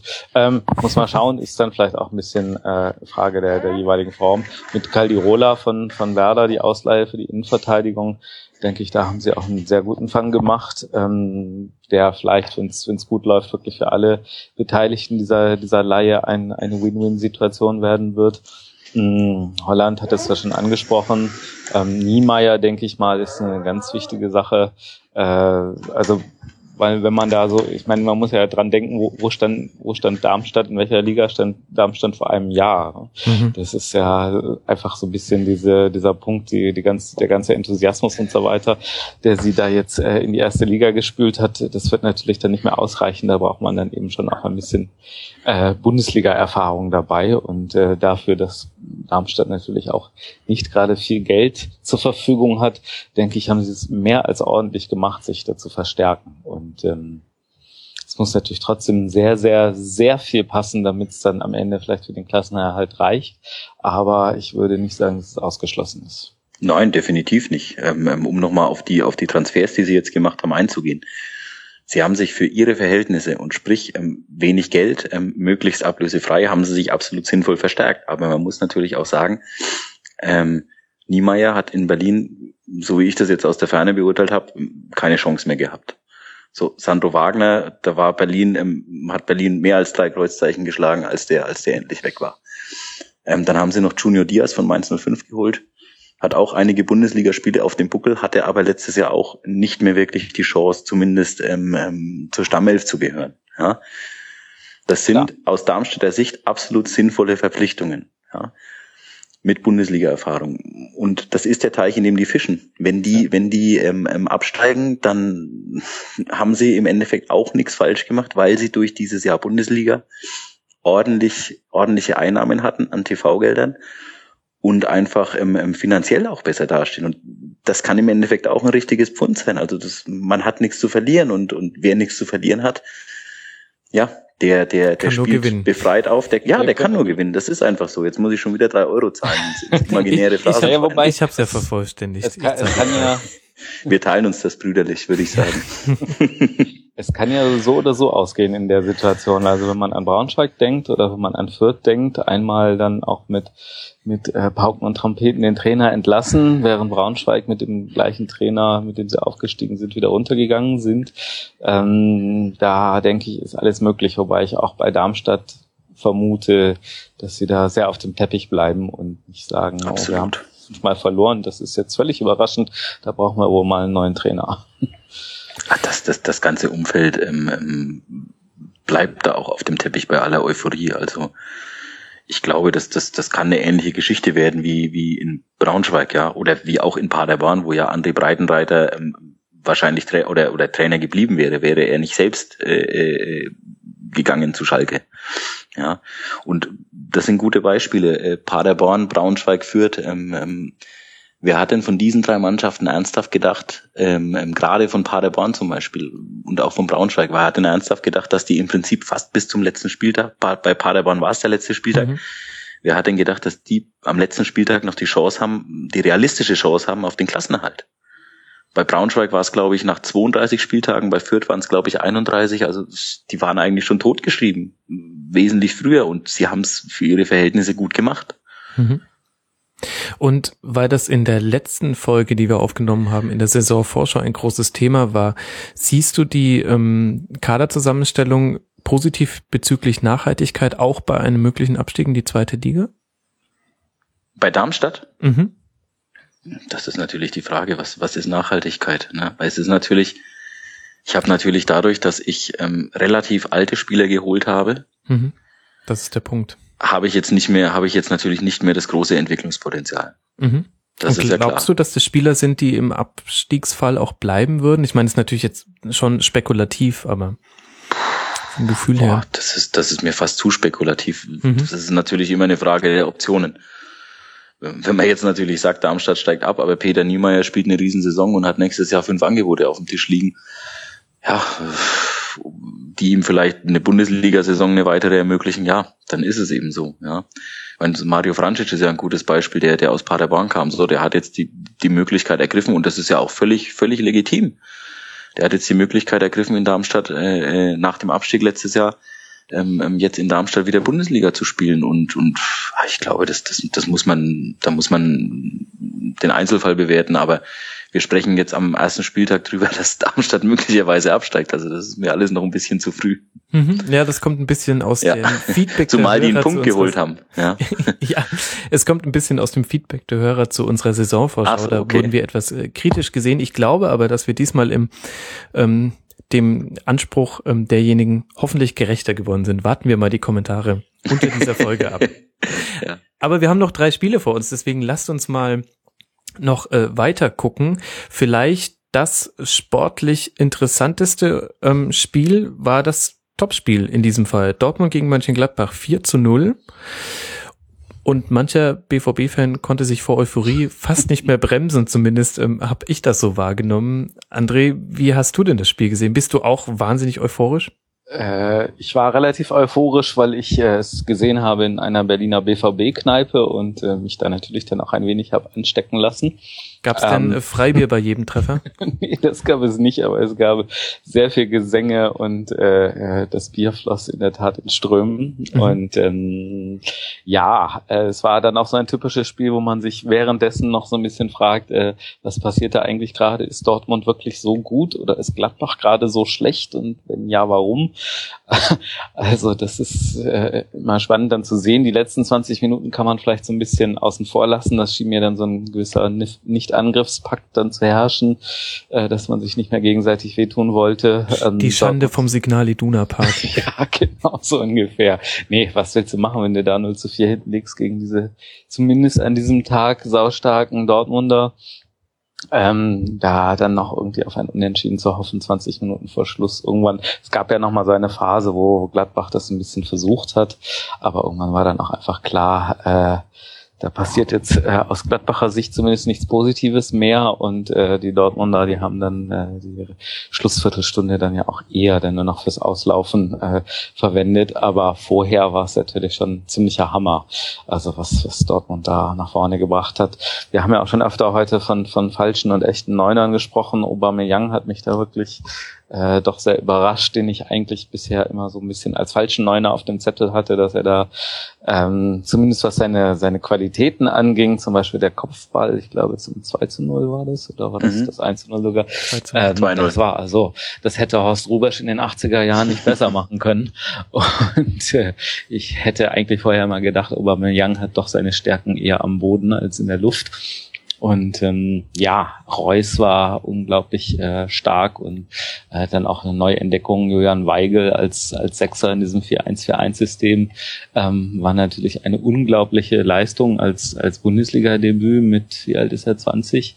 Ähm, da kann man sich dann auch ein bisschen fragen, äh, wieso ist er bei Dortmund gelandet oder äh, warum, was ist mit den Clubs, die Champions League spielen, hatten die keine Verwendung für ihn. Also da haben die, glaube ich, ziemlich guten Fang gemacht. Ähm, Wobei Dortmund jetzt auch nicht der schlechteste Club ist. Nee, ähm, natürlich nicht. Zu dem man wechseln kann. Nein, es ist, er spielt ja jetzt Europa League, äh, also es ist für ihn alles wunderbar, aber eher in dem Sinne, ähm, der, der hätte eigentlich, zumindest bei dem, was er gestern an Leistung gezeigt hat, äh, hätte er eigentlich äh, alle Möglichkeiten gehabt. Vielleicht hat er sich ja auch für Dortmund entschieden, weil es echte Liebe war, das weiß ich nicht. Das aber dann, dann schnell von, von 60 nach Dortmund ja. mit echter Liebe. Dann, dann hat er möglicherweise als Kind schon in, in, in schwarz-gelber Bettwäsche geschlafen. Ja, das sagen, das sagen die Spieler ja immer, wenn sie dann. Äh, ja, ja. Und, und beim nächsten Verein ist es dann die rote Bettwäsche. Genau, was dann immer schön wird, wenn, wenn dann Spieler zu, zu Hoffenheim wechseln oder Wolfsburg, dann, dann wird es auch ganz besonders glaubwürdig. Ich habe als Kind schon VW gefahren, oder wie? Genau. Nein, also was sicherlich auch äh, toll zu sehen war, Henrich Mkhitaryan, mhm. der wirklich äh, vor Spielfreude sprühte und aus allen Lagen und dann ja auch mit dem Doppelpack belohnt wurde. Ähm, wo wir uns auch gefragt haben, was war das jetzt? Das äh, hat Tuchel da jetzt irgendwie einen, einen besseren Zugang zu ihm, als Klopp das hatte ähm, gab es da einfach nur persönliche Probleme zwischen den beiden und Mkhitaryan dann als äh, recht sensibler Spieler, dass er deswegen nicht seine volle Leistung auf den Platz bringen konnte unter Klopp und jetzt wie befreit aufspielen kann. Also man steckt da ja auch nicht drin, aber äh, es war schon auf jeden Fall auffällig, was da so passierte. War jetzt natürlich auch wiederum, haben wir ja schon bei allen Spielen gesagt, immer nur ein Spiel erstmal und mal abwarten, wie es in den nächsten Spielen weitergeht. Aber es war ja nun auch nicht gerade Laufmannschaft, sondern eben ein Champions League Teilnehmer, der da äh, im Westfalenstadion zu Gast war. Und ja, ähm, von Gladbach war ja wirklich auch kaum was zu sehen dann. Bei, ich, ich würde ganz gerne da auf Vegetariern eingehen. Also das, das war ja jetzt nicht nur ein Spiel. Also das hat man ja auch schon in der, in der Euroleague-Quali ja gesehen, dass er irgendwie befreit oder befreit, das ist so ein schwieriges Wort. Das, das, das klingt so danach, dass, dass, dass Jürgen Klopp ihn gehemmt hat. Ich möchte das Jürgen Klopp überhaupt nicht unterstellen, um Gottes Willen. Man muss auch dann einfach sehen, es nutzen sich gewisse Dinge ab nach, ab nach sieben Jahren. Ähm, Mikitarian war jetzt keine sieben Jahre unter Klopp in Dortmund, klar. Ähm, ich glaube, was Mikitarian einfach auch gefehlt hat, gerade in seinem ersten Jahr, jetzt die letzte Saison tue ich mich immer sehr, sehr schwer, die zu bewerten, weil Dortmund da über, sagen wir mal, 20 Spieltage einfach als gesamte Mannschaft Probleme hatte. Aber ähm, was Mkhitaryan ja immer so ein bisschen gefehlt hat, war auch diese Effizienz, ähm, ähm, dass das ein grandioser Fußballer ist. Ähm, ich, ich glaube, das sieht man, sobald er am Ball ist. Ähm, ähm, diese Effizienz hat er momentan und, und er scheint sie auch konservieren zu können. Also gegen Wolfsburg sah das gut aus. Jetzt, jetzt äh, gestern gegen Gladbach sah das auch sehr, sehr gut aus. Ja, es ist dann einfach so, ich glaube, dass da setzen auch Prozesse ein im Unterbewusstsein. Ja, er gilt ja so ein bisschen als als sehr sehr sensibler Typ. Ähm, Tuchel hat sich ja wohl ähm, schon schon vor Beginn der Vorbereitung mal mit ihm zum Essen getroffen, um mit ihm zu sprechen, in Ruhe zu sprechen, um ihm sein Vertrauen auch auszusprechen, weil er an seine Qualitäten glaubt. Und ist es vielleicht ein Spieler, der das braucht? Ja, ähm, und ja, wenn er es jetzt bekommt oder wenn er jetzt das Gefühl hat, ich, ich glaube auch, dass Jürgen Klopp ihm vertraut hat, wenn er jetzt aber das Gefühl hat, wirklich auch unterbewusst dieses Gefühl hat, dass, dass äh, man ihm vertraut, ja, dann sieht man, wozu er in der Lage ist. Wie gesagt, ohne, ohne da Jürgen Klopp irgendeinen Vorwurf machen zu wollen, um Gottes Willen. Davon bin ich weit entfernt, weil ich glaube, dass man einfach sagen muss, nach sieben Jahren, Jürgen Klopp hat diesen Verein, man muss ja übernehmen, man muss ja überlegen, wo er Borussia Dortmund übernommen hat wo die mhm. da standen und wo sie dann zwischenzeitlich standen, sehen wir jetzt mal von der letzten Saison ab. Und ich warne auch immer davor, diese letzte Saison als totale Grottensaison ähm, ähm, zu bewerten. Ähm, man kam immerhin in die K.O.-Runde in der Champions League und man hat 17 bis 20 Partien in der Bundesliga sehr, sehr schlecht ausgesehen. Aber das letzte Drittel sah auch wieder sehr ordentlich aus. Also ja, man muss da schon ein bisschen aufpassen. Also dass die dass die es noch in die Euroleague geschafft haben von Platz 18, das kommt ja auch nicht von ungefähr. Mhm. Voll, ja. Definitiv wirkte das jetzt so ein bisschen so wie auch der mentale Tja, wenn es ein Dosenöffner für die ganze Saison gibt, dann war es wohl dieses Spiel. Ähm, Karma-mäßig haben sich die Dortmunder da ein bisschen was wieder zurückgeholt. Und auf der anderen Seite haben wir es jetzt schon zweimal kurz auch äh, gestreift. Auf der anderen Seite aber auch eine merkwürdig schwache Defensivleistung von Mönchengladbach. Also ähm, Dortmund hat nur 81 Fehlpässe gespielt bei insgesamt 627 erfolgreichen Pässen, also insgesamt 700 Pässe, nur 81 fanden nicht den Mann. Also sie hatten auch wirklich, egal auf welchem Element des Spielfelds, in welchem Bereich, sie hatten immer den Raum für die lockere, lockere Passannahme. Hängt das vielleicht auch mit den Innenverteidigern zusammen? Äh, Schulz und Christensen bei Gladbach, 19, 20 Jahre. War das so ein kleines herzlich willkommen in der Bundesliga für die zwei? Also ich fand, die, die zwei sind jetzt, äh, ragten nicht negativ heraus aus der Mannschaft, mhm. dass die da lauter Fehler begangen hätten und deswegen der Rest keine Chance mehr hatte, äh, gegen Dortmund zu bestehen. Aber ähm, sie ragten natürlich auch nicht positiv hervor, was man auch nicht erwarten kann von zwei so jungen Spielern. Das war sicherlich ein Problem und wenn ich das richtig weiß, ähm, ist da eigentlich auch die erste Besetzung eher, äh, hat nicht gespielt, weil sie verletzt war bei, bei Gladbach in der Innenverteidigung ähm, mit, mit Dominguez und Stranzel. Mhm. Und das ist natürlich dann gegen einen offensiv starken Gegner wie Dortmund natürlich schon äh, ein hartes Brett, was man dann da erstmal ähm, Wendt hatte sicherlich auch nicht seinen besten Tag, würde ich mal sagen. Ähm, Stindel und Chaka, weiß ich nicht, also das, das neu formierte defensive Mittelfeld der Gladbacher Borussia ähm, war auch, äh, also Chaka hat Glück gehabt, dass er da die gelbe Karte so spät bekommen hat, sonst hätte er auch gerne schon irgendwann gelb-rot bekommen können. Und ähm, Stindel bin ich sowieso kein großer Freund von, ähm, aber den muss man sicherlich auch noch ein bisschen Zeit geben, dass sie sich da erstmal einspielen und das Ganze vielleicht noch äh, ein bisschen stabiler wird dann gerade in der Rückwärtsbewegung. Wobei sie ja auch eben in der Vorwärtsbewegung bis auf so zwei, drei Szenen kaum was äh, auf die Kette gekriegt haben. Mhm. Ja, das, das war sehr wenig. Das war sehr wenig, aber auch da darf man nicht vergessen, es, es ist ein Christoph Kramer weg. Das war Gruse, natürlich. Das war neben neben Grand Xhaka ähm, eine der Präg oder, oder die prägende Figur. Er hat unheimlich viele Löcher gestopft. Das, das ist ein unheimlich ähm, fleißiger ähm, Sechser, der, der geht oft mit nach vorne, der, der ist aber trotzdem hinten präsent. Ähm, ähm, das ist alles nicht so einfach. Und, und Lars Stindl sehe ich genau wie du, dem muss man auch nochmal Zeit geben. Der ist, ähm, ich meine, 26. Ähm, der kann viel, das hat er letztes Jahr in Hannover gezeigt. Und jetzt muss er eben diesen nächsten Schritt gehen. Ja, und vielleicht war da für, für, für die Mannschaft im, im Borussia Mönchengladbach in dieser Art und Weise der Entwicklung, wo dann eben noch dazu kommt, dass man ein unheimlich junges und, und Bundesliga unerfahrenes Innenverteidiger-Duo hat, aus welchen Gründen auch immer. Brauer saß ja, glaube ich, auf der Bank. Ähm, ja, ähm, das kommt dann einfach dazu. Dann, dann trifft man auf einen Gegner, bei dem unheimlich viel Emotionen frei werden, weil es plötzlich wieder läuft, ähm, bei dem eine Art Aufbruchstimmung herrscht ähm, ähm, der auch schon anders im Rhythmus ist. Wie gesagt, ähm, Dortmund hatte drei Pflichtspiele vor dem, mhm. vor dem ähm, ähm, ersten Spieltag oder vor, vor, dem, vor dem Duell jetzt am Samstagabend. Gladbach hatte eins. Das sind alles so, so Sachen, die, die ähm, ähm, da eine Rolle spielen. Mhm. Ähm, aber natürlich ein 4-0 ist sehr deutlich, klar. Ich hätte es auch überhaupt nicht erwartet. Also das hat mich schon überrascht. Ja, es äh, kristallisiert sich etwas heraus. Äh, erster Spieltag, äh, Dortmund zu Hause, Topspiel 18.30 Es gibt eine Überraschung. Letztes Jahr 0 zu 2 gegen Leverkusen mit einem Tor nach neun Sekunden. Mhm. Diesmal 4 zu 0. Wir dürfen gespannt sein auf ein entspanntes 2 zu 16 oder 8 zu 1 dann in der nächsten Saison. Gucken also wir ich hoffe, ich hoffe, dass jemand von der DFL zuhört und dann würde ich mir wünschen zum ähm, ersten Topspiel am, am ersten Spieltag ähm, nächstes Jahr die Bayern in Dortmund. Das wäre das wär doch interessant. Ja, Was die wollen ja nicht Pulver würde, sofort verschießen. Und damit würdest du voraussetzen, dass Bayern nicht Meister wird. Richtig, richtig. Das wäre, das ist doch auch eine schöne These. Bayern wird nicht Meister. Ach, da habe ich meinen Podcast-Titel. Ich weiß noch nicht, wie ich die Hörer in diesen Podcast reinlocke. Vielleicht mache ich es darüber mal gucken. Gut, vielleicht kann ich Sie ja auch äh, in den äh, Podcast locken mit dem, was Sie mir noch über die beiden Sonntagsspiele erzählt. Da hatten wir zum einen den VfL Wolfsburg gegen Eintracht Frankfurt 2 zu 1 am Ende, aber wesentlich mehr Torschüsse für die Eintracht und sehr nah dran am 2 zu 2. Benny, wie hast du das Spiel gesehen? Ja, ich glaube, das liegt dann auch in der Natur des Spiels. Also Wolfsburg führt früh. Mhm. Die Eintracht hat nach vorne Qualität. Das ist definitiv so. Haris Seferovic ist ein sehr, sehr guter Stürmer. Stefan Eigner hat mir schon immer sehr, sehr gut gefallen auf der Bahn und auch Luc Castagnos, den sie dazugeholt haben aus Holland.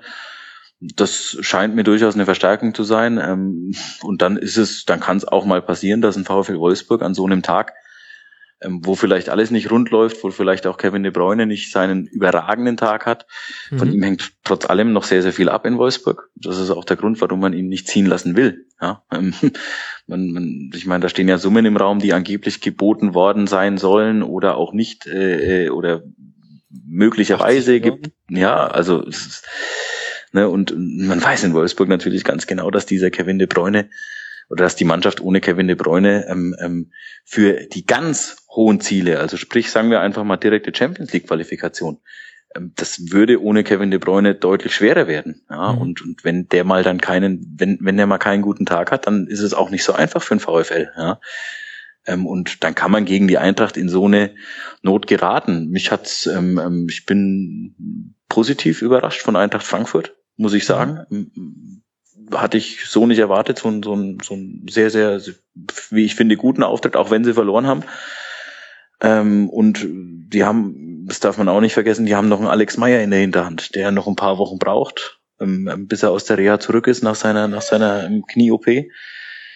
Ja, ähm, deswegen, aber ich glaube, dass, dass, dass jetzt die Eintracht da deutlich mehr Torschüsse hatte, das, das liegt vielleicht auch in gewisser Weise ein bisschen am Spielverlauf. Also du führst 2-0 der Gegner kommt ran, ähm, ja, du merkst dein Offensivspiel, das, das hapert ein bisschen und dann, dann kommt Frankfurt natürlich irgendwann, klar. Ja, aber im Endeffekt, im Endeffekt zählt's nur, du hast wie Bayern und Borussia Dortmund, was ja durchaus äh, potenzielle Mannschaften auf Augenhöhe sind, wie ich finde, du hast drei Punkte gemacht. Das kann man sagen, wobei mich hat es schon überrascht, dass sich eine Verteidigung aus Rodriguez, Klose, Naldo und Verinjas so in viele Nöte bringen lässt. Ja, das, das, wie gesagt, aber das ist Fußball. Das, das wäre doch schlimm, wenn es wenn es äh, äh, anders wäre. Wenn immer jedes Spiel so laufen würde, wie jetzt meinetwegen das, das 5 zu 0 ähm, der Bayern am Freitag gelaufen ist. Okay, ja. Amen. Jetzt habe ich meinen Sendungstitel. Das ist Fußball. Schön, die nächste Plattitüde. genau. Äh, sehr, sehr starker ähm, Ivan Peresic ähm, auf Wolfsburger Seite, muss man ja. allerdings noch festhalten. Und mit ähm, Meier hast du schon ein Argument gebracht, was auch die Hörer in den Raum geworfen haben. Hätte man mit Meier gewonnen? Die Frage musst du mir nicht beantworten, das ist mir auch zu spekulativ. Aber ähm, also ich habe Weil, noch getwittert, äh, smells like Fee Spirit, also nach 19 Minuten drei Tore und äh, vorne und hinten ging's rauf und runter. Ich glaube, das wird noch eine ultra unterhaltsame Saison mit der Eintracht ja, wenn man, wenn man das unter der, unter der Maßgabe sieht, der Vorsaison, die ja unter Thomas Schaf auch sehr, sehr unterhaltsam war, wie ich finde. Oh ja. Ja, wenn man sich das, dieses, dieses völlig irre ähm, ähm, 4 zu 5 gegen, äh, 5 zu 4 gegen, gegen Stuttgart anschaut. Mhm. Ähm, ähm, also was, ja, in, in, ja, die Eintracht ist in, in dem Sinne eine Wundertüte und ja, Thomas Schaf hat letztes Jahr gesagt, ihm ist so ein 5-4 oder, oder ihm ist grundsätzlich ein 3-2 lieber allgemein als ein, als ein 1-0 kann ich so nur unterschreiben. Ich glaube auch mit dem äh, Verweis auf dieses 5 zu 4 hast du auch schon so ein bisschen eine Einordnung für dieses Spiel gegeben. Ich glaube, es wird für die Eintracht in der Saison nicht darum gehen, ähm, gegen Wolfsburg ähm, Punkte zu machen, sondern sie sollten mal gucken, dass sie nicht wieder gegen Vereine, die in der Form sind wie Stuttgart letztes Jahr äh, sechs Punkte liegen lassen. Das ja, haben sie nämlich da absolut. gemacht. Ja, das war ja im Endeffekt auch das, worüber Thomas, äh, äh worüber Thomas Schaf äh, gestolpert ist. Ähm, man hat ja durchaus gezeigt, also ich erinnere da an den, an den Heimsieg in der Hinrunde gegen, gegen Borussia Dortmund. Ähm, auch wenn Dortmund natürlich da nicht zu vergleichen war mit dem Dortmund, das alle erwartet hätten. Aber der entscheidende Punkt war, dass man eben gegen die vermeintlich Kleinen der Liga große Probleme hatte. Ja. Und, und im Umfeld ist dann so eine gewisse Erwartungshaltung entstanden. Ich weiß nicht, woraus die entstanden ist, ähm, ähm weil im Endeffekt sportlich war die Eintracht in der Saison unter Thomas Schaf besser als in der letzten unter äh, Armin Fee. Ja, also die haben mehr Punkte geholt. Und ähm, aber es ist es ist es ist durch diesen sel relativ seltsamen Saisonverlauf ähm, ist ist eine ganz ganz komische Erwartungshaltung entstanden und dann ist da viel von außen rein interpretiert worden worden. Da gab es auch ähm, immer mal wieder Feuer von den Medien gegen Schaf. Ähm, ähm, fand ich persönlich ähm, ähm, ein bisschen unfair gegenüber Thomas Schaf. Ähm, es wird dann immer aus der aus der Deckung geschossen. Teile der Mannschaft würden gegen ihn ähm, ähm, revoltieren. Ähm, ich habe bis heute keinen einzigen Eintracht-Spieler gesehen oder gehört, der der gesagt hat, äh, jawohl, Thomas Schaf ist der falsche Trainer. Bis heute nicht. Und oder war der falsche Trainer. Interne Machtkämpfe bei bei der Eintracht, das eben Teile der Funktionärsriege die, da die gab's die auch, ja. Die gefüttert hat mit mit diesem, da gäbe es eine Stimmung gegen Schaf in der Mannschaft und wenn, ja, ja. das aus dem Verein kommt, dann klar und dann ist das aber gefährlich und dann muss ich sagen, dann dann müssen sich die Leute hinterfragen, dann erfährt, dann gefährden die natürlich den den Gesamterfolg von dem Verein. Ja. Ich würde es halt auch so rum sagen, wenn man sich die Abschlusstabelle ansieht, Platz neun mit 43 Punkten. Das ist völlig äh, in Ordnung. Und guckt, wer davor steht und wer dahinter steht. Ja. Das, äh, da jetzt zu sagen, da, da hat Schaf äh, es aber verdient, dass er jetzt nicht mehr Eintracht-Trainer ist, das finde ich äh, sehr seltsam. Ja, nee, das, das, das, das sehe ich absolut genauso. Ja, ja. ja das hat eine merkwürdige Eigendynamik entwickelt. Ich habe da auch sehr lange im in unserer Saison-Rückschau mit Marvin vom Eintracht Frankfurt Podcast drüber diskutiert. Mhm. Es hing so ein bisschen damit zusammen mit diesem Schneckenrennen um Europa. Also man hat alle anderen Vereine stolpern sehen und äh, einer nach dem anderen hat einfach nicht mehr gewonnen. Und da war einfach die Möglichkeit da, sich für die Europa League zu qualifizieren. Und deswegen kam da eine Enttäuschung, dass man auch zu diesen Schnecken gehört hat. Ja, aber genau, aber genau das ist doch interessant. Du sagst, oder oder oder so war es ja auch. Also es hat sich ja keiner wirklich ernsthaft um Europa beworben. Das muss man ja, das muss man ja leider so feststellen. Ähm, auch das, deshalb konnte Dortmund ja so durchmarschieren. Äh, das spielt dann auch noch mit rein, klar. Ähm, aber bei anderen Vereinen war es dann, gut, nehmen wir mal Schalke außen vor, war es dann auch nicht so, dass dann der Trainer so, also dass, dass, dass dann der Trainer auch so angeschossen wurde. Ja, mhm. und dann, wie gesagt, immer aus der Deckung. Ja. Ich habe äh, kein Problem damit oder, oder ich, ich finde es völlig legitim, wenn sich jemand hinstellt und ganz klar Kritik übt. Aber dann muss ich mich auch hinstellen und diese Kritik üben. Und ich kann es nicht immer aus dem Verborgenen machen. Ich kann es nicht von aus, von, aus der Deckung machen. Das ist, das ist eine Sache, die finde ich nicht gut. Mhm. Dem ist eigentlich nichts hinzuzufügen, außer vielleicht noch ein Blick aufs letzte Spiel dieses Spieltags. Da haben wir den VfB gegen den ersten FC Köln und wir haben auf der einen Seite 28 zu 8 Torschüsse für Stuttgart und ich schreibe mir immer Chancen mit. Ähm, da ist die Spalte für Stuttgart sehr lang und die für Köln gar nicht so sehr. Aber auf dem Endtableau steht ein 1 zu 3 und jetzt äh, frage ich dich, Benny, ja, tja, was war denn das jetzt? Was nimmt man denn da mit? Aus Kölner Sicht oder aus Stuttgarter Sicht? Also aus Kölner Sicht die drei Punkte. Also ich, ich, mich hat der VfB ähm, ähm, und das, das ist jetzt überhaupt nicht negativ oder ironisch gemeint, mich hat der VfB überhaupt nicht überrascht, weil ich äh, glaube, dass der VfB letztes Jahr weite Teile der Saison absolut unter seinen Möglichkeiten geblieben ist, was natürlich auch an Spielern wie, wie, wie die Davi oder Ginczek lag, die einfach lange verletzt waren. Ja. Ähm, umso bitterer jetzt ist es jetzt aus, aus Stuttgarter Sicht, dass äh, diese, dieser, dieser Auftakt so in die Hose geht. Dieser Auftakt, wo man ja wirklich kein schlechtes Spiel gemacht hat. Ganz im Gegenteil, wo man, wie ich finde, ein gutes Spiel gemacht hat und ähm, dann ähm, 3-1 verliert und ich glaube, Alexander Zorniger wird, wird möglicherweise gerade zu Hause auf der Couch sitzen oder wo auch immer und äh, wird überlegen, warum haben wir denn dieses Spiel verloren? Ich meine, du hast ja gesagt, wie, wie, wie viele Torschüsse waren es? 28, 28 zu 8. Mhm. So, und das waren ja jetzt keine Verzweiflungsschüsse aus 25 oder eher aus 35 Metern. Also das, da waren ja, da war ja ordentlich Holz dabei. Da waren viele Chancen dabei. Und das sah, sah, sah alles sehr gut aus. Das sah alles sehr strukturiert aus. Nur vor dem Tor hat's halt nicht geklappt. Mhm. da sage ich jetzt nochmal die Plattitüde, so ist Fußball. ich kann es immer nur wiederholen. Wirklich raus, ja. ja. Ja, und so ist es dann auch, wenn man seine Chancen vorne nicht verwertet und hinten dann sich im Prinzip selbst ein Bein stellt, indem man den Gegner ein Bein stellt. Ja, war natürlich. Unglückliche Aktion von Tyton. Ja, war natürlich er kommt raus ohne Not. Und ja, Modest nimmt den Kontakt dankend an. Mhm. Ja. Dumme Aktion, klar. Ja, ich sehe gerade, aber ich habe ja nicht mal die Zusammenfassung bislang sehen können, aber alle vier Tore sind in der Schlussviertelstunde gefallen. Ja, ja. ja. es, es war schon ein, recht dramatisch gewesen ja, sein. Ja, ja. Es war 0-1, 0-2, 1-2, 1-3. Ja. Mhm. Und äh, das äh, 0-2 auch sehr schnell nach dem 0-1. Gerade hatte Zorninger auf Raute umgestellt, was ähm, sogar jemand wie ich erkennen konnte, weil er erst eine 6 gezeigt hat und dann eine Raute geformt hat, also äh, die Angela Merkel Move quasi. Und ich habe deinen Tweet gesehen dazu. Ja. Und äh, noch während ich den Tweet abgesendet habe, fiel schon das 0 zu 2. Ja, ja. Eindeutig vercoacht. Ja. ja, dem schade. ist nichts hinzuzufügen. Ich, ich hätte es ehrlich gesagt gerne gesehen mit, äh, mit Gentner dann ja wahrscheinlich auf der 6, so sah es zumindest dann auch gegen Ende des Spiels aus. Ähm, schade, aber gut. Ähm, und äh, um dich ins Boot zu holen, André, es war nicht nur die letzte Viertelstunde so aufregend, im Prinzip auch die erste Viertelstunde und die fehlenden Viertelstunden dazwischen. Also wir hatten allein in den ersten zwölf ja. Minuten hatten wir drei Aluminiumtreffer. Erst in der zweiten Minute Matze Lehmann aus 17 Metern an dem Pfosten, dann eine siebten, die Davi aus 18 bis 20 Metern an die Latte und dann der zwölften Gentner nochmal aus 18 Metern an dem Pfosten. Also es ging, ging gut ab, war ein schön anzusehendes Sonntagsspiel. Das ist dann ja sein Spiel, wo man äh, in der 70. Minute langsam anfängt zu denken, es gibt so viele Chancen und es fällt kein Tor, da muss man mal, obwohl man es gar nicht glauben kann, äh, sich mit dem Gedanken vertraut machen, dass es äh, 0 zu 0 ausgeht. Ja, was bei einem Köln-Spiel wirklich krass gewesen wäre. ja, völlig überraschend. Mhm.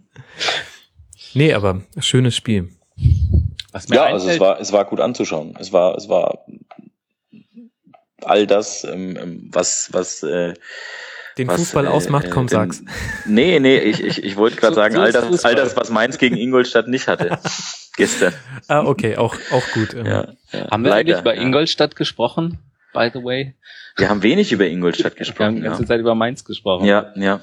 Ja gut, das liegt natürlich auch daran, dass, dass ich äh, äh hauptsächlich Mainz betreue. Ja, ja aber, gut, aber wenn man es jetzt vergleicht, der äh, Darmstadt als, als Aufsteiger, als nominell wesentlich schwächerer mhm. Aufsteiger äh, im Vergleich zu Ingolstadt, äh, aber trotzdem dafür gewinnt Ingolstadt auswärts bei Mainz, ähm, ist auch schon mal so eine klitzekleine Ansage zum Start.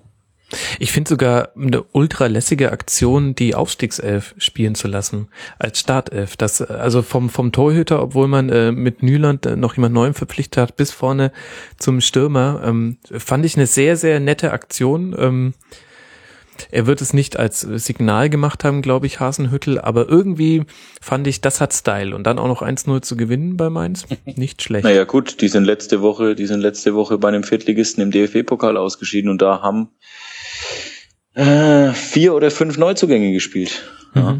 Also, oder waren es vier oder nee, vier oder so viel waren es nicht, aber Nyland hat gespielt. Ja, gut, Kachunga ist natürlich noch noch nicht bei 100 Prozent. Ähm, ähm, den hat er ja dann gebracht, ja.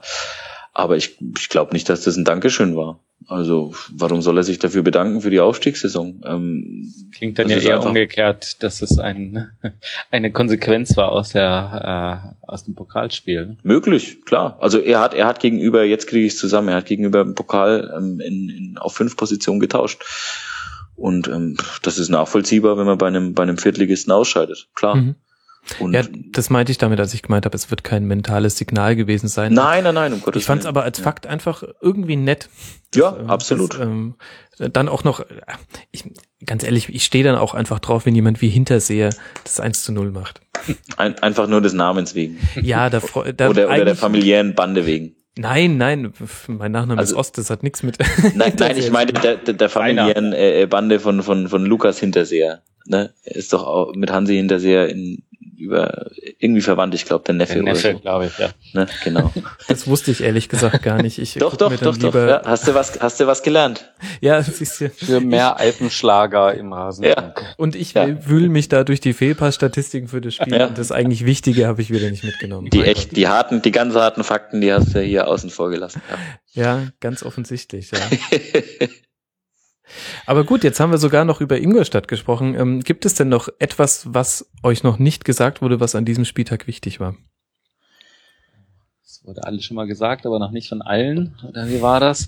Ähm, ich finde ja, ähm, und also da finde ich, gibt mir auch der erste Spieltag recht. Meine These wäre ja, dass äh, fast alle Mannschaften, sagen wir mal, der, der unteren zwei Drittel der Abschlusstabelle der letzten Saison, abzüglich der Absteiger, zuzüglich der Aufsteiger, ähm, im Prinzip Wundertüten sind. Also wo man ähm, fast alles Mögliche erwarten kann. Also man kann jetzt nicht unbedingt erwarten, dass Werder Meister wird oder dass äh, Hertha in die Champions League kommt.